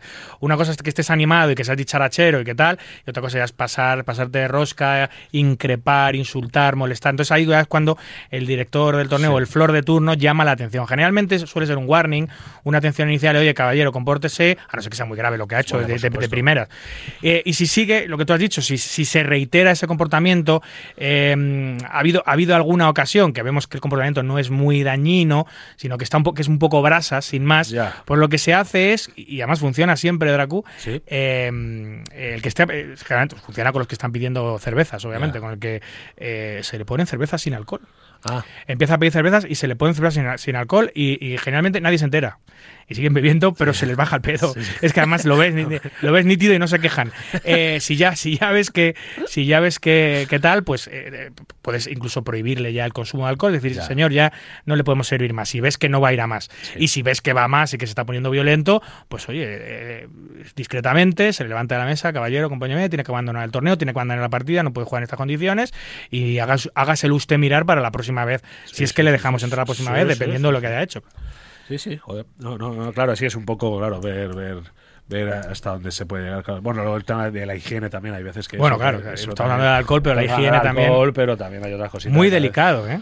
Y además es que eso es complicado también de gestionar. Muy delicado, porque no solo, ojo, no solo Dracu es con, es con jugadores, también es con empleados. Ay, Dios mío. Y algunas veces algún empleado que la camisa la lleva, la ha llevado seis o siete días seguidos y la camisa anda sola, eh, decirle al empleado, yo que ah, tengo a mi cargo muchos, eh, ponerte con él y decirle, oye, échate una agüita, macho, lava la camisa, Ya, que, es que estás dando una imagen, es difícil. Hay que hacerlo porque es parte de tu trabajo, pero, pero es complicado. Y a un jugador, tanto un compañero de trabajo como alguien de... de- es difícil decir, oye, vete Sí, al baño, es échate desodorante, sí. Es una situación incómoda que yo, de hecho, la he vivido, evidentemente. Mm. La he tenido en la mesa al lado, recuerdo claramente un jugador. Y, pero no sé, a mí es una cosa que me pone muy violento tener que decir eso, ¿verdad? ¿Lo has llegado a decir alguna no, vez? Yo no. Yo no. ¿Y has visto cómo No, alguien se lo decía a eh, alguien? Creo que en ese día tampoco. Pero sí he escuchado alguna vez que hay gente que sí ha dicho alguna cosa, pero yo no lo he vivido, que alguien verdaderamente ha dicho, oiga, por favor. O sea, es que es, Sí. que es muy violento. Es que es una, Claro. es que es que es comentar eso, ¿verdad? Es como muy. Es, es horroroso. yo, yo sí lo, lo que sí que he visto, a ver, de, de una manera educada es súper violento porque no sabes ni cómo decirlo. Claro, de- es y por supuesto hay que sacarlo de la mesa para Ya, que nadie no, se entere, supuesto, etcétera, etcétera. Aunque bueno, to- todo el mundo sabe que si lo sacas de la mesa a la mofeta de turno, todo el mundo sabe lo que le estás diciendo, ¿no? Pero, pero, pero he visto, he visto, he visto soluciones drásticas del típico que no se corta un pelo en la mesa y, le, y directamente dice. Oye, que huele fatal, tío, lávate, puto guarro, no sé qué. Que eso, eso lo he visto. Ya. Y eso, claro, eso al final es como. Es como un perro de presa, y con el buen sentido de la palabra, que lo tienes ahí que dices, este, este me saca el apuro. Este, Porque sí. este le dice dos borderías, lo deja en ridículo y ya está solucionado. Porque al final el problema es de esa persona que no se lava, no del resto. O sea, Bueno, pero te lo pasas tú mal, pero por culpa de un guarro. Sí, eso está claro, eso ¿Sabes? está claro. Pero bueno, ¿y con ese hombre qué se hace? Eso- eso- que se, se tiene que abandonar. No, se le dice, se le dice, se le dice, por favor, pues eh, bueno, te- este problema, hemos tenido esta queja, ¿no te importaría ir a un poquito al baño? Ya, y, si puedes, si puedes, si puedes acondicionarte un poco, Eh, si quieres tenemos polos, porque el casino Ah, siempre bueno, tiene polos claro, o camisetas, claro, te podemos facilitar, no sé qué. Generalmente si eso ocurre, la persona se va. Ya. O sea, no se va al baño a lavarse, haces un gatuno, ¿sabes? La- el, el- el tío lo que hace es irse porque se muere de vergüenza, Ya. porque a lo mejor no se ha dado cuenta, y otros, otros, otros te pueden poner violentos. Claro. Es decir, ¿qué me estás diciendo? ¿Me estás Ya. llamando guarro? Sí, te estoy llamando guarro, tío. Ya, tío. Claro que te estoy llamando guarro. Qué momentos. Ya, Ya, ya, pero bueno, a mí me ha pasado pocas veces, pero lo he tenido que hacer alguna vez. Sí, pero... te ha tocado, ¿no? Sí, claro que me ha tocado. Sí, claro que te ha tocado. Claro, si al estás todos los días claro, claro. va- uno va delegando, el, el croupier delega el flor, el flor no sé qué, nadie se lo quiere decir, y al final alguien se lo tiene que decir. Yo ya, claro, yo puedo delegar también a mi jefe, pero mi jefe me va a decir, oye, yo no estoy para esto. Sí, porque es que a veces, que hay Ay. veces que es, que es tremendo. O sea, que es Sí, que no sí. es una cosa porque. No, veces- toda la sala. Exactamente, O sea, claro. o sea, claro. huele toda la sala a veces. Incluso, no, sí, claro. Es que no es una cosa que digas, oye, pues mira, justo este chico, por lo que sea, hoy ha venido un poco de hacer deporte o lo que sea y tal, ¿no? Sí. Pero, y que cante un poco, pero es que es, un horror. O sea, hay veces que es que es una cosa tremenda. No, y sobre todo los que es la ropa, la ropa que va ya impregnada ya de tanto tiempo también, claro, y todo. Yo, yo, yo a veces, como jugador, no, no, es- no he tenido el valor suficiente para decírselo a la persona que tenía a mi izquierda o a mi derecha. Sí. Eh, y lo que he hecho, como, como, como. Bueno, lo que he hecho ha sido acercarme a- al director de y decir, oye, ¿me puedes cambiar de mesa cuando puedas, por favor? O sea, no es que no quiero incomodar a este tío, pero es que es lo que. Es que, es que, es que me está revolviendo el estómago. Sí, sí, sí, O sea, sí, es que sí. tengo dolor de estómago por No, culpa de no, este tío no. y, y encima no estoy concentrado en el No, juego. Claro, no, no, es que Estoy todo el estás- rato. No, no estás incómodo. Claro. Tú vas ahí a disfrutar, a jugar encima y además es que eso ya se te mete ahí y es que solo piensas en eso. Es que ya no, estás, ya, estás, ya no estás a otra cosa. Sí, pues bueno, los límites, pues yo qué sé, yo que, que estamos, pues joder, las personas que somos un poco normales, yo creo que sabemos hasta dónde se puede llegar, ¿no? Digo y, yo. y esto, y esto de, por ejemplo, del vocabulario, que, que ahora está, bueno, ahora, ahora está muy de moda, pues ser muy políticamente correcto a todos los niveles, pero en las mesas de vez en cuando sí que se, se escucha algo de vocabulario homófobo, vocabulario machista, eh, vocabulario racista. Algunas veces se escucha. Sí, y eso, eso también tiene un límite. Las Hombre. mesas, el límite de expresión en las mesas también está cuidado. Sí, yo tema racista sí he visto bastante, ¿verdad? Cuando a Mm. lo mejor algún algún que te digo yo, algún jugador eh, negro o sudamericano tal. Si he visto yo cómo meterse ya directamente, pero muy a saco con ellos, gente por perder algún bote o lo que sea, sí, ataques bastante fuertes, sí. No, eso no se lo cortamos de raíz de Aku. Sí, ¿verdad? Sí, hombre, si Hombre, estamos, no, no, claro, no, si estamos viendo un ataque racista, un ataque misógino, un ataque eh, homófobo, lo que sea, nos acercamos y decimos, mira, esto no es la etiqueta de comportamiento del casino, tiene usted que abandonar. O sea, ahí no somos, no somos nada tolerantes, o sea, porque ya sabes de qué pie cogea esa persona y sabes que lo va a volver a hacer. Y Ese sabes- no falla, sí. Sí, No, sí, no falla. Cuando no uno falla. hace algo así, ya se sabe de qué tipo de calaña es, está claro. Sí, sí, sí, eso sí lo, eso sí lo, he- sí lo he vivido, sí. Eh, homófobo, bueno, eh, no, no, a ese punto no, pero sí, temas racistas, sí, la verdad que sí, sí, sí recuerdo tres, cuatro ocasiones bastante desagradables. Y luego también, por supuesto, sentido común, eh, no hacer trampas. Bueno. Claro, hay límites, eh, juega tu juego lo mejor que sepas, eh, Sí. como un psicópata, como una roca, o como te dé la gana porque te juegas tu dinero, pero eh, no, no juegues con el dinero de los demás, eh, no seas amigo del ajeno y no robes, Hombre, ¿no? no pues hagas sí, trampas. hombre, Evidentemente, claro, es que ya solo faltaría. Hombre, yo doy por hecho que en un casino normalmente pues no, no, no tiene que haber problemas, ¿no?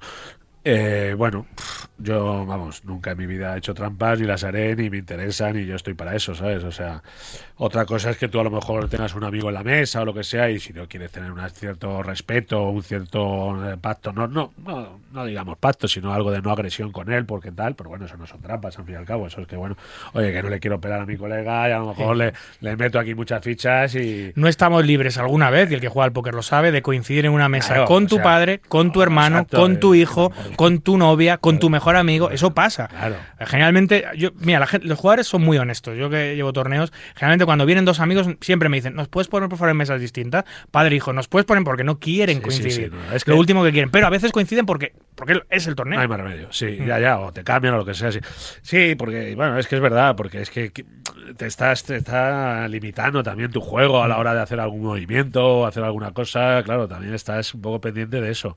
Y claro, no es bueno, por eso es casi mejor estar separados sin duda, porque así, así no hay fallo de ningún tipo. Nosotros como, dire- como dirección del casino, eh, en este tipo de casos, si vemos soft play o collusion, es decir, que se están pasando fichas, que están dejando de explotar spots que deberían explotar porque es un amigo, generalmente lo miramos con lupa y cuando vemos algo así nos acercamos discretamente, le decimos una y no más.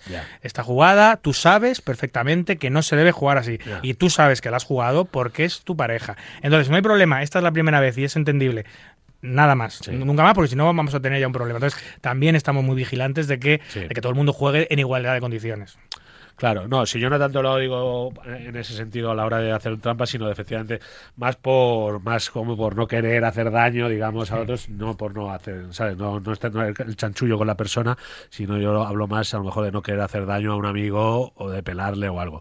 Pero eso sí, eso ya serían trampas en el tema de que a lo mejor uno sube, el otro resube, el, otro- el típico sándwich que te hacen entre dos o cosas de esas. Eso ya sí son trampas. eso- eso sí, ya sí. es, Sí, un juego, claro. No, si yo me refería más a eso de no querer. Se limita un poco tu juego al tener a alguien querido en la mesa y no poder a lo mejor explayarte como a ti te gustaría, ¿no? Entonces, yo por eso prefiero muchas veces que no haya nadie así conocido en la mesa.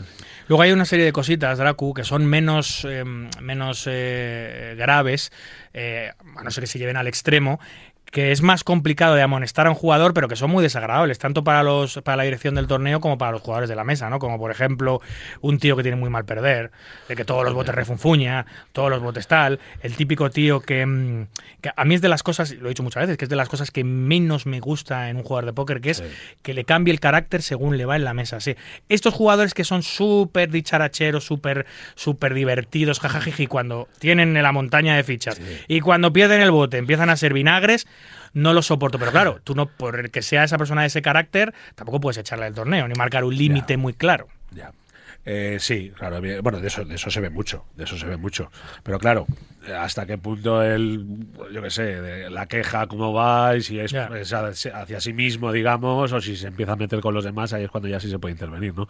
Pero claro, si uno, es- claro, tampoco puede estar todo, todo el rato quejándose, pero eso es- también es muy complicado de gestionar, claro, eso sois vosotros los que tenéis que saber hasta dónde llegar, dónde están las líneas rojas y bueno, un pequeño toque de atención, ¿no? Quizás, o sea, bueno, toques de... Es que es complicado, es complicado. Los directores de torneo, que son jueces, son el árbitro Claro, del torneo, tiene que, es muy, inte- tiene que interpretar, tiene, Claro, que, sí. tiene, que, tiene que permitir que, que el, de- el juego se desarrolle en las mejores condiciones y tiene que, tiene que ser capaz de tener mano izquierda para muchas cosas y aplicar el reglamento con dureza en otras. O sea, Al final, el, el director de torneo es un juez, es, es un juez, un árbitro, y tiene que decidir en qué momentos se ha cruzado esa línea. ¿no? Es muy, queda muy a interpretación del director, y así lo dicen toda la normativa, ¿no? que muchas de las decisiones quedan a interpretación del director. Claro, los habrá más duros, más tú que te consideras duro o flojo. No, yo no, yo, yo soy muy flojera. Yo, yo ya sabes que, que- que- que soy muy empático con los jugadores, que Ya. soy parte de los jugadores y al final intento tener siempre mucha mano izquierda, intento ponerme mucho en el lugar del jugador porque he vivido muchas de las circunstancias que les están pasando en las mesas y a no ser que hayan hecho algo muy muy grave y que de verdad falten el respeto o, o dañen gravemente el desarrollo del juego, intento intento ser más diplomático. A veces es malo, ¿no? También es eh, no ser, no ser duro muchas veces, pero es mi forma de ser, no lo puedo evitar. Sí. Pero bueno, luego también hay límites en una cosa que seguro que te ha pasado a ti, Dracu.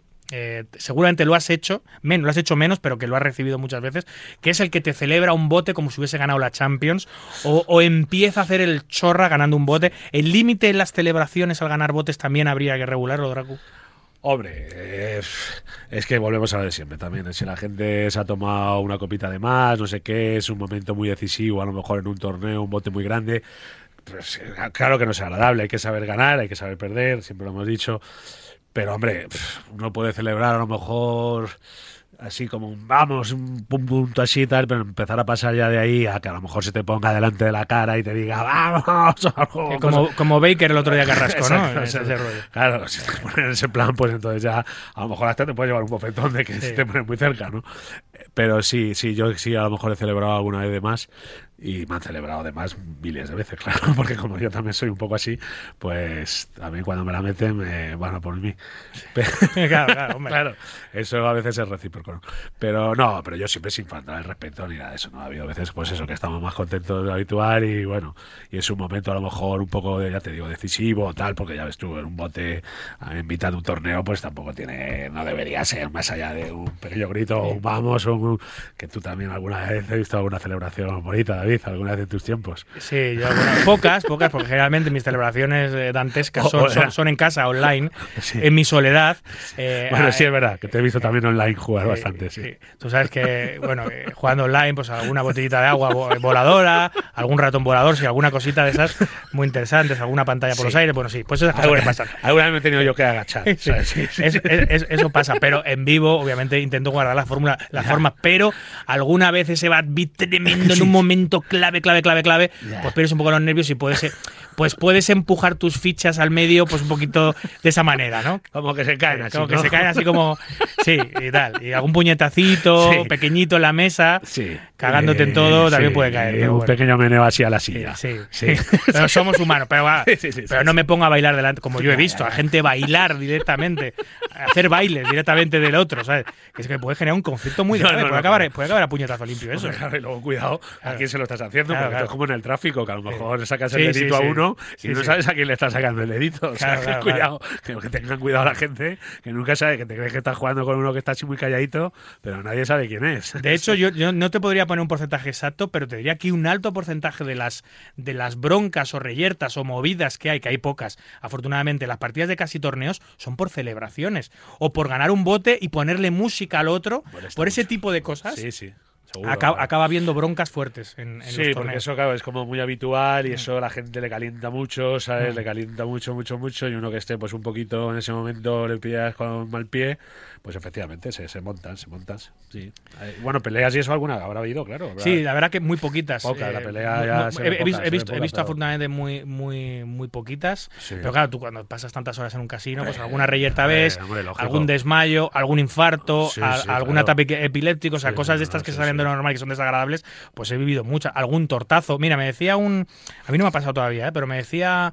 Me decía un subdirector del que fue director del casino de Gran Vía, eh, me, me comentaba eh, que todos los directores de casinos, o la gran mayoría de los directores y subdirectores de casino, alguna vez le han tocado la cara. Fíjate. algún cliente, no de póker especialmente, ¿no? Por alguna situación de blackjack, de ruleta. Sí, sí. Es que claro, es que hay de todo, de toda, de- como decía aquel, de toda raza, credo y condición en un casino. Y que a todos en algún momento les han tocado la cara. A mí todavía no me han tocado casi, casi. Casi, he tenido, ya, he tenido ya, algún ya. momento complicado, pero bueno, yo como huyo de las polémicas y generalmente lo que intento es fomentar Sí. eh, la armonía y el buen Yo rollo. he visto, sí, Eh, yo he visto, ahora estoy recordando, he visto a directores Mm. o subdirectores así darles darles algunas, sí, sí que es verdad, sí, sí. Tú no sabes, tienes borrachos, tienes tal, Claro, la de ruleta, todo, tienes, gente- tienes de todo en estos de de la ruleta que a lo mejor van perdiendo mucho tal y están calientes y bueno, pues eso, pues sí, que se le va la mano. Sí, sí, nos ha pasado. Así de claro. Pero bueno, Y bueno, nada, bueno, bueno, lo normal, pues eso, intentar ser un poco lógicos, ir a disfrutar, joder, que para eso estamos, ¿no? Y joder, si no te puedes jugar el dinero que te estás jugando, pues no te lo juegues, macho. totalmente de acuerdo. Porque para eso está el juego, para pasar un buen rato, no para pasarlo mal. El juego no está hecho para eso. Está para disfrutar como una actividad de ocio más y, y no tener que, que jugarte más de lo que te puedes permitir, que entonces ya no es juego, es ludopatía. En fin, eh, Dracu, como siempre, muy amena tu colaboración y tu sección. Eh, me encanta que vengas a vernos, me encanta que estés aquí, que estés Sí. en el estudio. Sabes que me pilla bien Mm. y la verdad que me agrada mucho verte de vez en cuando. Como voy poco por el casino, pues así por lo menos nos vemos un ratito, que siempre agradable. Esta semana nos veremos dos veces porque el martes Sí. estarás allí con el Team Dracu y con el Team Dracu 2 Madre a intentar llevarte campeonato de equipos. Llevaré a mis cachorros ahí entrenados a ver qué tal lo hacen. Mucha suerte a todos ellos, Dracu, un abrazo. Muchas gracias.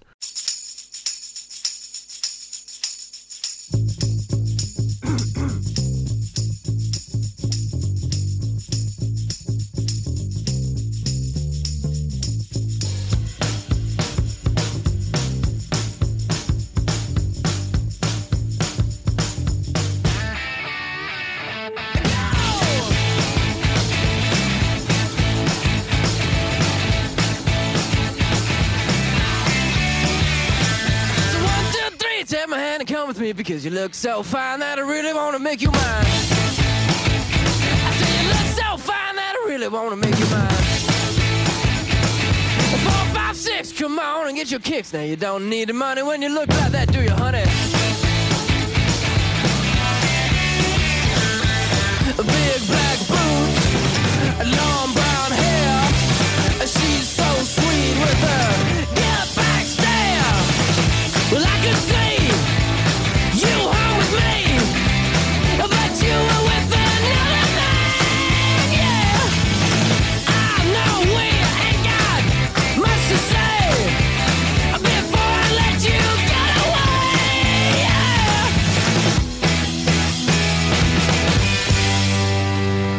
Said, Are you gonna be my girl?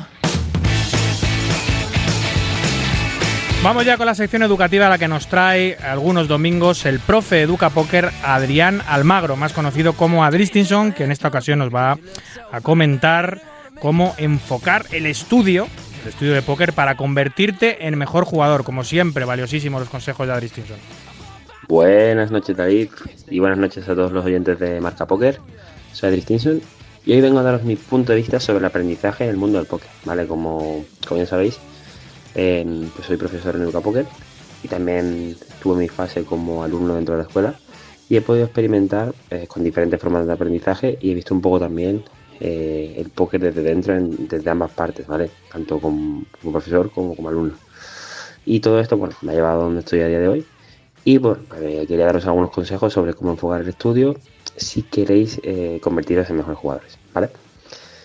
El primer consejo que quiero daros es que os rodeéis de otros jugadores que compartan la afición, eh, pero sobre todo las ganas de estudiar, ¿vale? Evidentemente, pues dos cerebros piensan mejor que uno, ¿vale?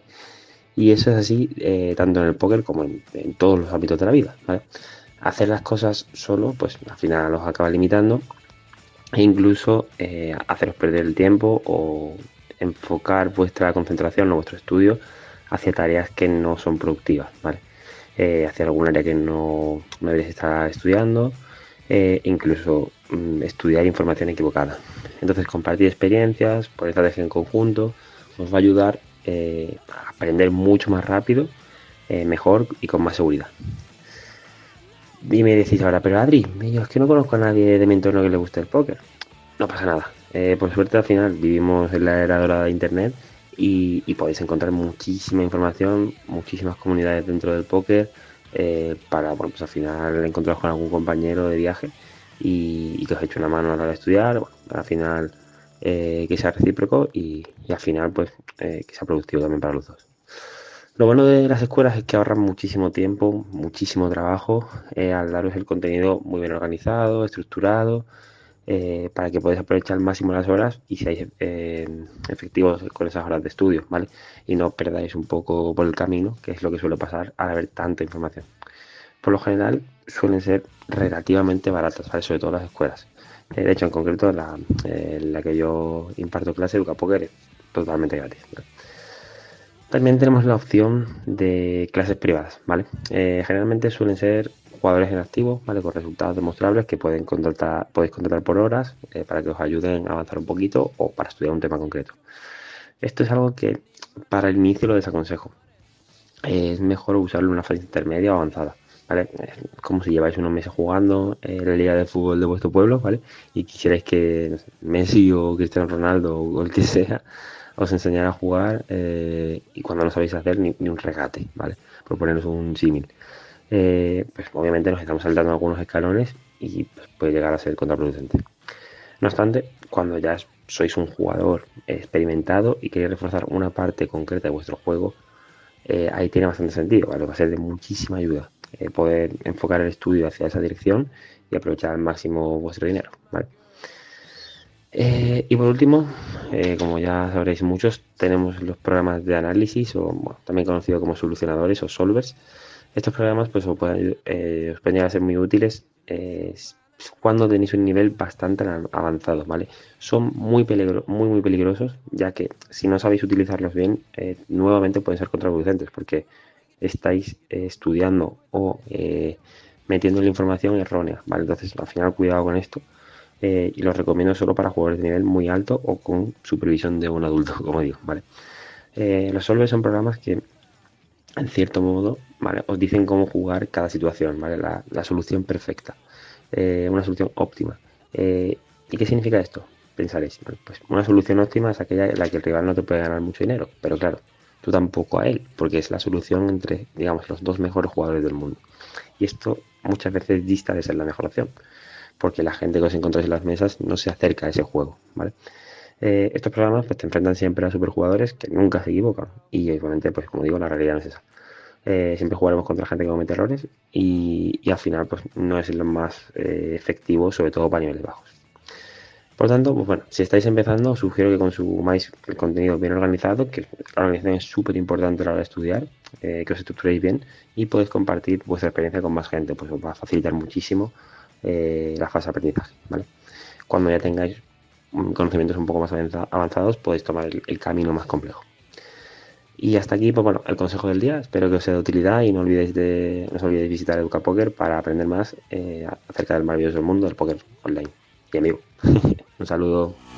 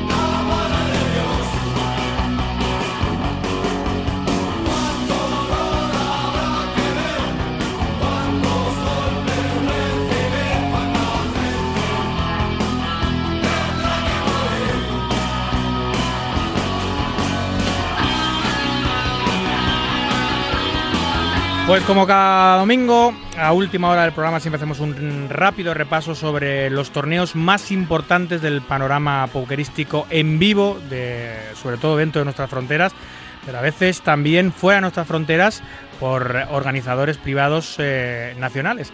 No es ni uno ni otro el caso del que vamos a hablar ahora, porque la primera llamada se va para París, para París y eh, se va para el enorme evento y la brutalidad que ha montado Winamax en La Villette. Ahora nos contará Alex Hernando de qué se trata, porque ha sido una cosa de loco. Yo no había visto una foto con más jugadores reunidos ni en el campeonato del mundo. Buenas noches, Alex. ¿Qué tal, David? Muy buenas noches desde París. ¿Estás allí? ¿Estás en La Villette? Estoy en la Villette. Bueno, si escucháis mm, ruidos, mm, palés moviéndose, cajas cargándose en camiones, estamos en este preciso momento recogiendo aparejos porque la etapa inaugural del Winamax Poker Tour en Francia acaba de acabar y, como tú has dicho, o sea, impresionante. Yo ¿Cuál- solo puedo decirlo en esa palabra. Bueno, la foto da, o sea, la foto te pone los pelos de punta porque a todos los que nos gusta jugar en vivo, eh, jugar en un en una en un sitio como ese con tanta gente, eh, nos encantaría hacerlo. Es una pena que en, España no se pueda hacer porque no hay recintos de ese tipo porque el póker es exclusivo de casinos. Pero en París, eh, por lo que veo, se puede sacar a centros de convenciones, ¿no? Como ha hecho Winamax, no este año, varios años ya. se puede sacar máxime este en concreto porque al fin y al cabo no se está moviendo un solo céntimo eh, entre las mesas y en las inscripciones porque Claro. es un free roll.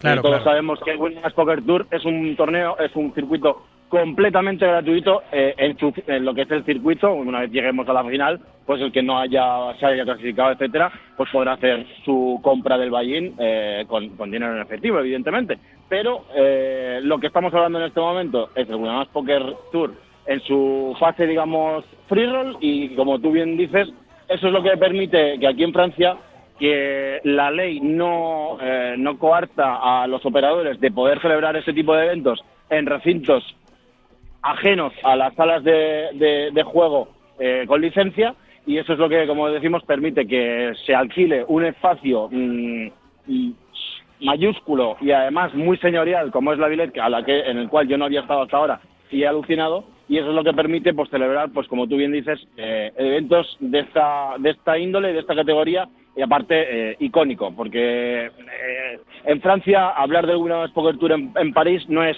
la etapa de París es la etapa de la Villette Sí, sí, desde luego. ¿Cuántas mesas, Alex, y cuántos jugadores han formado parte de esta inauguración del WIPT eh, en Francia? Pues, pues muy, muy redondo te lo digo, David. 250 mesas a 10 jugadores por mesa, haz tú la cuenta. Qué barbaridad, qué barbaridad. Pero ¿cómo lo consigue Winamax, tío? Es que es una cosa de locos.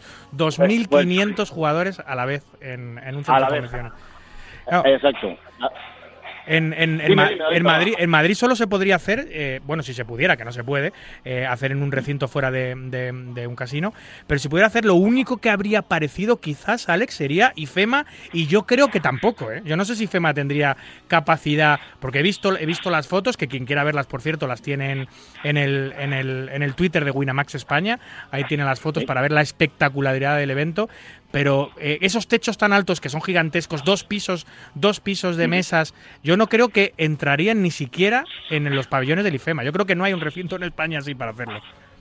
No, la verdad es que eh, quien te habla ha estado, lo puse en un tuit el sábado, eh, quien te habla ha estado en, podría decirse, yo creo, las, las salas de póker más, eh, más, más grandes del mundo. Pues, eh, he estado en la Pavilion del Río, he estado este año en el Paris Ballis de Las Vegas también, he estado en Rozhadov, que también su sala de póker es gigante, he estado en el Sheraton de, Sao Paulo, donde se juega el BSO Millions y también es enorme, eh, Monte Carlo, eh, no sé, en el, en el Atlantis de Bahamas, pero mm, te lo digo de verdad, y no es porque yo sea parte de la organización y sea la, la marca para la que trabajo, pero es que, eh, de verdad, eh, es, es impactante eh, ver cómo, aparte, ya no hablemos de la organización, que bueno, pues a lo mejor no soy la persona más adecuada para tirarnos flores a, a nosotros mismos, pero que estaba todo medido al milímetro, cómo la gente fue ocupando sus asientos, sí que hubiera un caos en ningún momento, todo perfectamente orga- orquestado, bueno, que voy a decir de Mateo Durante, a-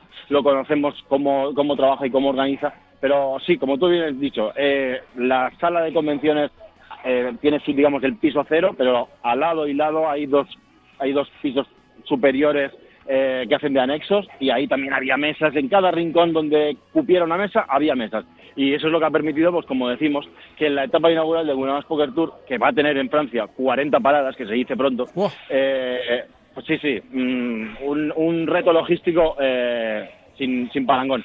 pero eso es lo que ha permitido que, que fueran 2.500 personas las que hayan venido a participar en esta etapa inaugural del Winners Poker Tour, en el cual, por cierto, y eh, por poner un poquito de contexto y para que lo sepa todo el mundo, hacía cinco años que no se eh, celebraba en Francia Winners Poker Tour y muchos dirán, ¿y por qué? Si eh, justo antes del COVID mm, lo, lo tuvimos en España. Bueno, muy brevemente, eh, en su momento los operadores físicos en, en Francia opinaron que era una competencia le- desleal esto Ya. de organizar un free roll y de meter gente en un, en un espacio no con, que no tenía licencia para, eh, para dar juegos de cartas sin pagar nada. Entonces, bueno, ahí hubo un litigio legal, eh, evidentemente todo se paró hasta que la justicia derivó eh, y decidió lo que pasaba con esa con ese eh, contencioso. A principio de año, la justicia y el, y el regulador eh, francés decidió, estimó que no había ahí eh, discrepancias y que no había motivo para el cual vetar el Winamax Poker Tour y eso es lo que ha hecho el Winamax Poker Tour después de cinco años, después de que en 2017 barra 2018 se celebrara la- la- el último curso, vuelva a, a Francia y eso, pues evidentemente para el público francés y los aficionados de póker de todo, de todo el país galo, pues encantados y solo tenías que ver las caras aquí de la gente encantadísimos de que, de que el whip volviera a rodar. Bueno, y vosotros, que, mm, que ahora podríais estar diciendo, bueno, ya se ha acabado esta salvajada, vamos a descansar. Nada más lejos de la realidad, porque ahora llega el WIP España. Y llega además en 12-13 días en el Gran Casino Aranjuez, que no es la Villet, pero que es un salón para capacidad para más de 100 mesas, un salón gigantesco, uno de los, de los salones de fiestas más grandes que hay en Madrid. Eh, también gratuito, con un planteamiento muy parecido, menos etapas el WIP de- en España, pero con Sí. una etapa inaugural también masiva. ¿Cuánta gente se, se presume, Alex, que va, que va a jugar este free roll en Aranjuez el 12-13 de noviembre? Pues, pues vamos a tener espacio para aproximadamente 1.100 personas. Así que, y se han clasificado, siempre pasa, se clasificaban bastantes más, pues porque siempre hay un tanto por ciento de gente pues que a lo mejor se lo piensa, que no puedo, que tal, que cual, y para que no nos quedamos ahí con más mesas de la cuenta, pues hay más clasificados. Así que eh, 12 y 13 de noviembre, como tú bien has dicho, pues iremos a tu casa y ahí nos lo pasaremos pipa y disfrutaremos del Winamax Poker Tour en España, de su inauguración. Los Team Pros eh, vendrán a participar con nosotros, eh, jugaremos, nos reiremos, haremos una masterclass con Adri, Leo y Alex. Sí, señor. Eh, disfrutaremos del streaming en directo, eh, haremos una presentación espectacular y pondremos la primera piedra del camino del Winamax Poker Tour, que esperemos este año sí, bueno, malo será, lo empecemos y lo acabemos en el mismo sitio, además. Sí, sí, que, que, que, que no sea como hace dos años que la, la maldita pandemia nos quitó la posibilidad de Nada, celebrar eso la, ya gran- no, la- la de, gran eso, final. de eso ya no nos acordamos, de eso ya, eso ya ha pasado. Oye, ¿está a tiempo el oyente de clasificarse para jugar en Aranjuez? ¿Todavía puede clasificarse para esa etapa eh, arancetana? Hasta el día 2 son las, hasta el día 2 son las pasarelas para Aranjuez, pero el que no lo haya conseguido, el que diga, hostia, ya han pasado todas las, todas los- las pasarelas en Winamax para Aranjuez y no me clasifica, pues no pasa nada, que como tú bien has dicho en la presentación, son en total 17 para las free roll. Alguna os pillará cerca de casa. Al que sea de Aranjuez y no le no haya conseguido clasificación para Aranjuez, que no se preocupe, que Toledo le cae a poquitos Sí, sí. kilómetros y también habrá una parada en También Toledo. en Toledo, sí, sí. 17 distintas etapas, eh, nace y muere, eh, o empieza y acaba, mejor dicho, el, mejor, el- mejor. Sí, sí, empieza y acaba el whip de este año en, en Aranjuez, eh, con un- ya decimos, con una etapa que va a ser espectacular, ya lo ha dicho Alex, con juegos, beer pong, con masterclass, con la tienda, todo el merchandising a disposición de los jugadores, muy baratito, por cierto. No sabes tú, no sabes tú la que tenemos aquí montada de, de hacer cajas, de hacer palés, de meter. A ver, este camión va al almacén, este camión va para Madrid. La que tenemos aquí liada. Sí, que por cierto, eh, estaré con Matías Durán, no sé si vienes esta semana, no sé si vienes con él, pero estaré No, con Matías no Durán en. Madrid para, para ultimar esos detalles de la gran parada inaugural. Eh, ¿Y no vas a No estar sé. tampoco en la fiesta del 11? ¿Tampoco? ¿O sí? Es así, ¿no? David, David, por favor. O sea, me- La duda me- ofende, me la duda haces ir- ofende. Me haces ir a Madrid a trabajar y hay una fiesta el día de antes y quieres que no vaya. No sé, yo no sé por qué tú me has tomado tú. Sí, sí, sí. sí. Eh, disculpa, disculpa, error mío, culpa mía. O sea, No, bueno, sí, estaremos, estaremos en pues haremos, bueno, para que los oyentes lo sepan, tampoco es una- un evento evidentemente privado, pero bueno, haremos una especie de presentación para que la prensa pues eh, conozca las lindezas del circuito y, y tal. Y bueno, al final pues también es una excusa para to- tomarnos ahí un par de Coca-Colas y, y, pasa- y pasarlo bien. bebidas espirituosas, sí. Eso es, eso es. Muy bien, pues eh, con ganas de que llegue ya la cita, una de las citas eh, más importantes del póker en nuestro país, absolutamente gratuita, Winamax Poker Tour. Te clasificas gratis online, juegas sin coste en el casino, con muchas entradas, con muchos premios asegurados. No solo un torneo gratuito, hay varios torneos gratuitos durante el fin de semana.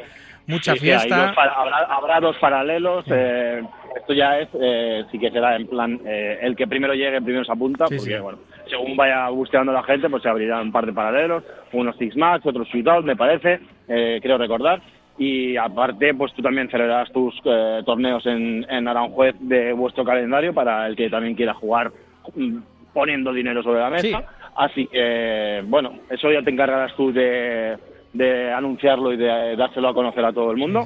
Pero sí, tenemos muchas ganas de, de mm, bueno, de ser protagonistas, por así decirlo, porque yo este fin de semana he estado aquí en la Villette, pues un poco de Miranda para ver cómo se hacían las cosas, eh, coger ideas, eh, ayudar en lo que uno buenamente ha podido, pues como te digo, ahora estamos haciendo pales y cargando camiones y hace un rato pues estábamos vaciando las neveras de, de las bebidas que estábamos ofreciendo. Así que bueno, básicamente hemos venido a ayudar y, y, pues eso, hay ganas de ser protagonistas y de celebrar nuestro propio Winamax Poker Tour, que como tú has dicho, son 17 paradas, por una cuestión de que no hay tantos casinos en España como centros de convenciones hay en Francia. Entonces, eso es lo que hace un poco la, diferenciación, pero con muchas ganas de, de que empiece a rodar, David. Y nosotros con muchas ganas de que ya estéis por aquí y que empiece la parada inaugural, la super gran parada del Winamax Poker Tour. Nos vemos en unos días, Alex, que os vaya bien y que, y que os sea leve el curro que os queda, que creo que es mucho esta noche.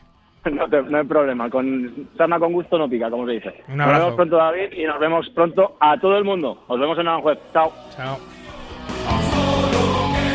Bueno, y de em, la Villette, desde París, nos vamos a Extremadura, donde se ha celebrado una etapa más de las eh, Golden Series eh, extremeñas, las Extremadura Golden Series concretamente. Nos lo cuenta Sergio García. Terroríficas noches, radio oyentes, en este fin de semana de Halloween. Estamos aquí en Badajoz, tierras extremeñas, donde estamos esta semana disputando las Golden Poker Series de Extremadura. Eh, una semanita de póker muy intensa, una terrorífica semana de Halloween, donde tenemos ahora mismo en pista siete jugadores que le esperan 6K para el ganador de este main event del Casino de Badajoz. Y además tenemos la Poker Room abarrotada porque tenemos ahora mismo dos torneos en marcha más, que son el Sunday Winner Surprise, que el ganador va a tener una entrada para venir a jugar algún torneo de la gran final que tenemos en el Casino de Gran Vía del 12 al 20 de diciembre. Y tenemos un Sunday Special con muchos regalitos, muchos, muchas cositas por aquí se están cociendo esta semana de, de Halloween. Así que nada, chicos, como siempre, muchísimas gracias a David por su pedazo de programa, compartir un trocito de esta cultura de póker con todos. Y feliz Halloween.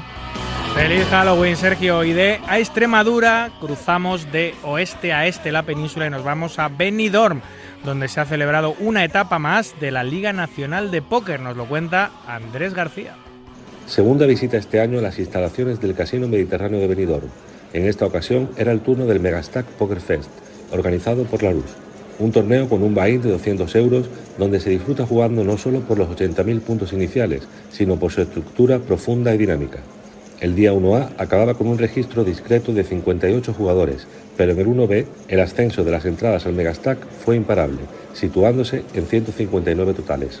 El sábado día 2, al finalizar el nivel 13, se cerraba el registro con 196 entradas y quedaba configurada la lista de premios, con 7.650 euros y el trofeo para el ganador. El próximo evento de la RUS nos llevará hasta Ceuta con la Liga Nacional de Póker del 3 al 6 de noviembre. Buenas noches. Decía yo la Liga Nacional de Póker, el Megastack de Larus, que también es de la, de la familia Larus. Y finalizamos porque no todo, como siempre digo, es póker en eh, marca póker. Eh, también tenemos MUS y se ha celebrado una etapa más del campeonato MUS Pro del Gran Casino de Aranjuez. Nos lo cuenta su jefazo, Miguel Trinidad. Hola David, buenas noches a ti y a todos los oyentes de Radio Marca. Ya finalizó esta quinta etapa del circuito Mus Pro Aranjuez con una participación de 45 parejazas. El título se fue para Parla con José Bandón y Natalia Pérez. En segundo lugar, eh, después de jugar la final, Jorán Molinero y Rafa Sanz eh, de Cuenca construyeron la segunda plaza. Tercera y cuarta se fue por un lado a Guadalajara con David San Segundo y, y Fran de la Guerra de Madrid. Y los cuartos se fue a Torrijos con Antonio Suárez y Agustín Gutiérrez. El torneo paralelo se fue para Alcázar de San Juan con Petra y Miguel y los segundos toledanos Félix y Pablo. La siguiente etapa será el 12 de noviembre en el circuito Muspro Illescas y la próxima de Aranjuez, la etapa 6, será el 19 de diciembre. Buenas noches y que tengan un buen puente. Hasta luego.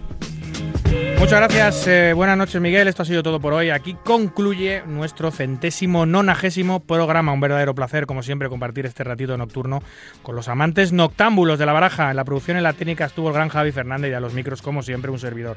David Luzago, recuerden, para jugar al póker online, no lo duden, jueguen en winamax.es, la plataforma número uno de eventos online de nuestro país. Cuídense mucho, cuiden de los suyos y continúen, por favor, respetando las indicaciones sanitarias. No a la guerra, a cualquiera de ellas y en cualquier lugar. Hasta el próximo domingo, amigos. Adiós.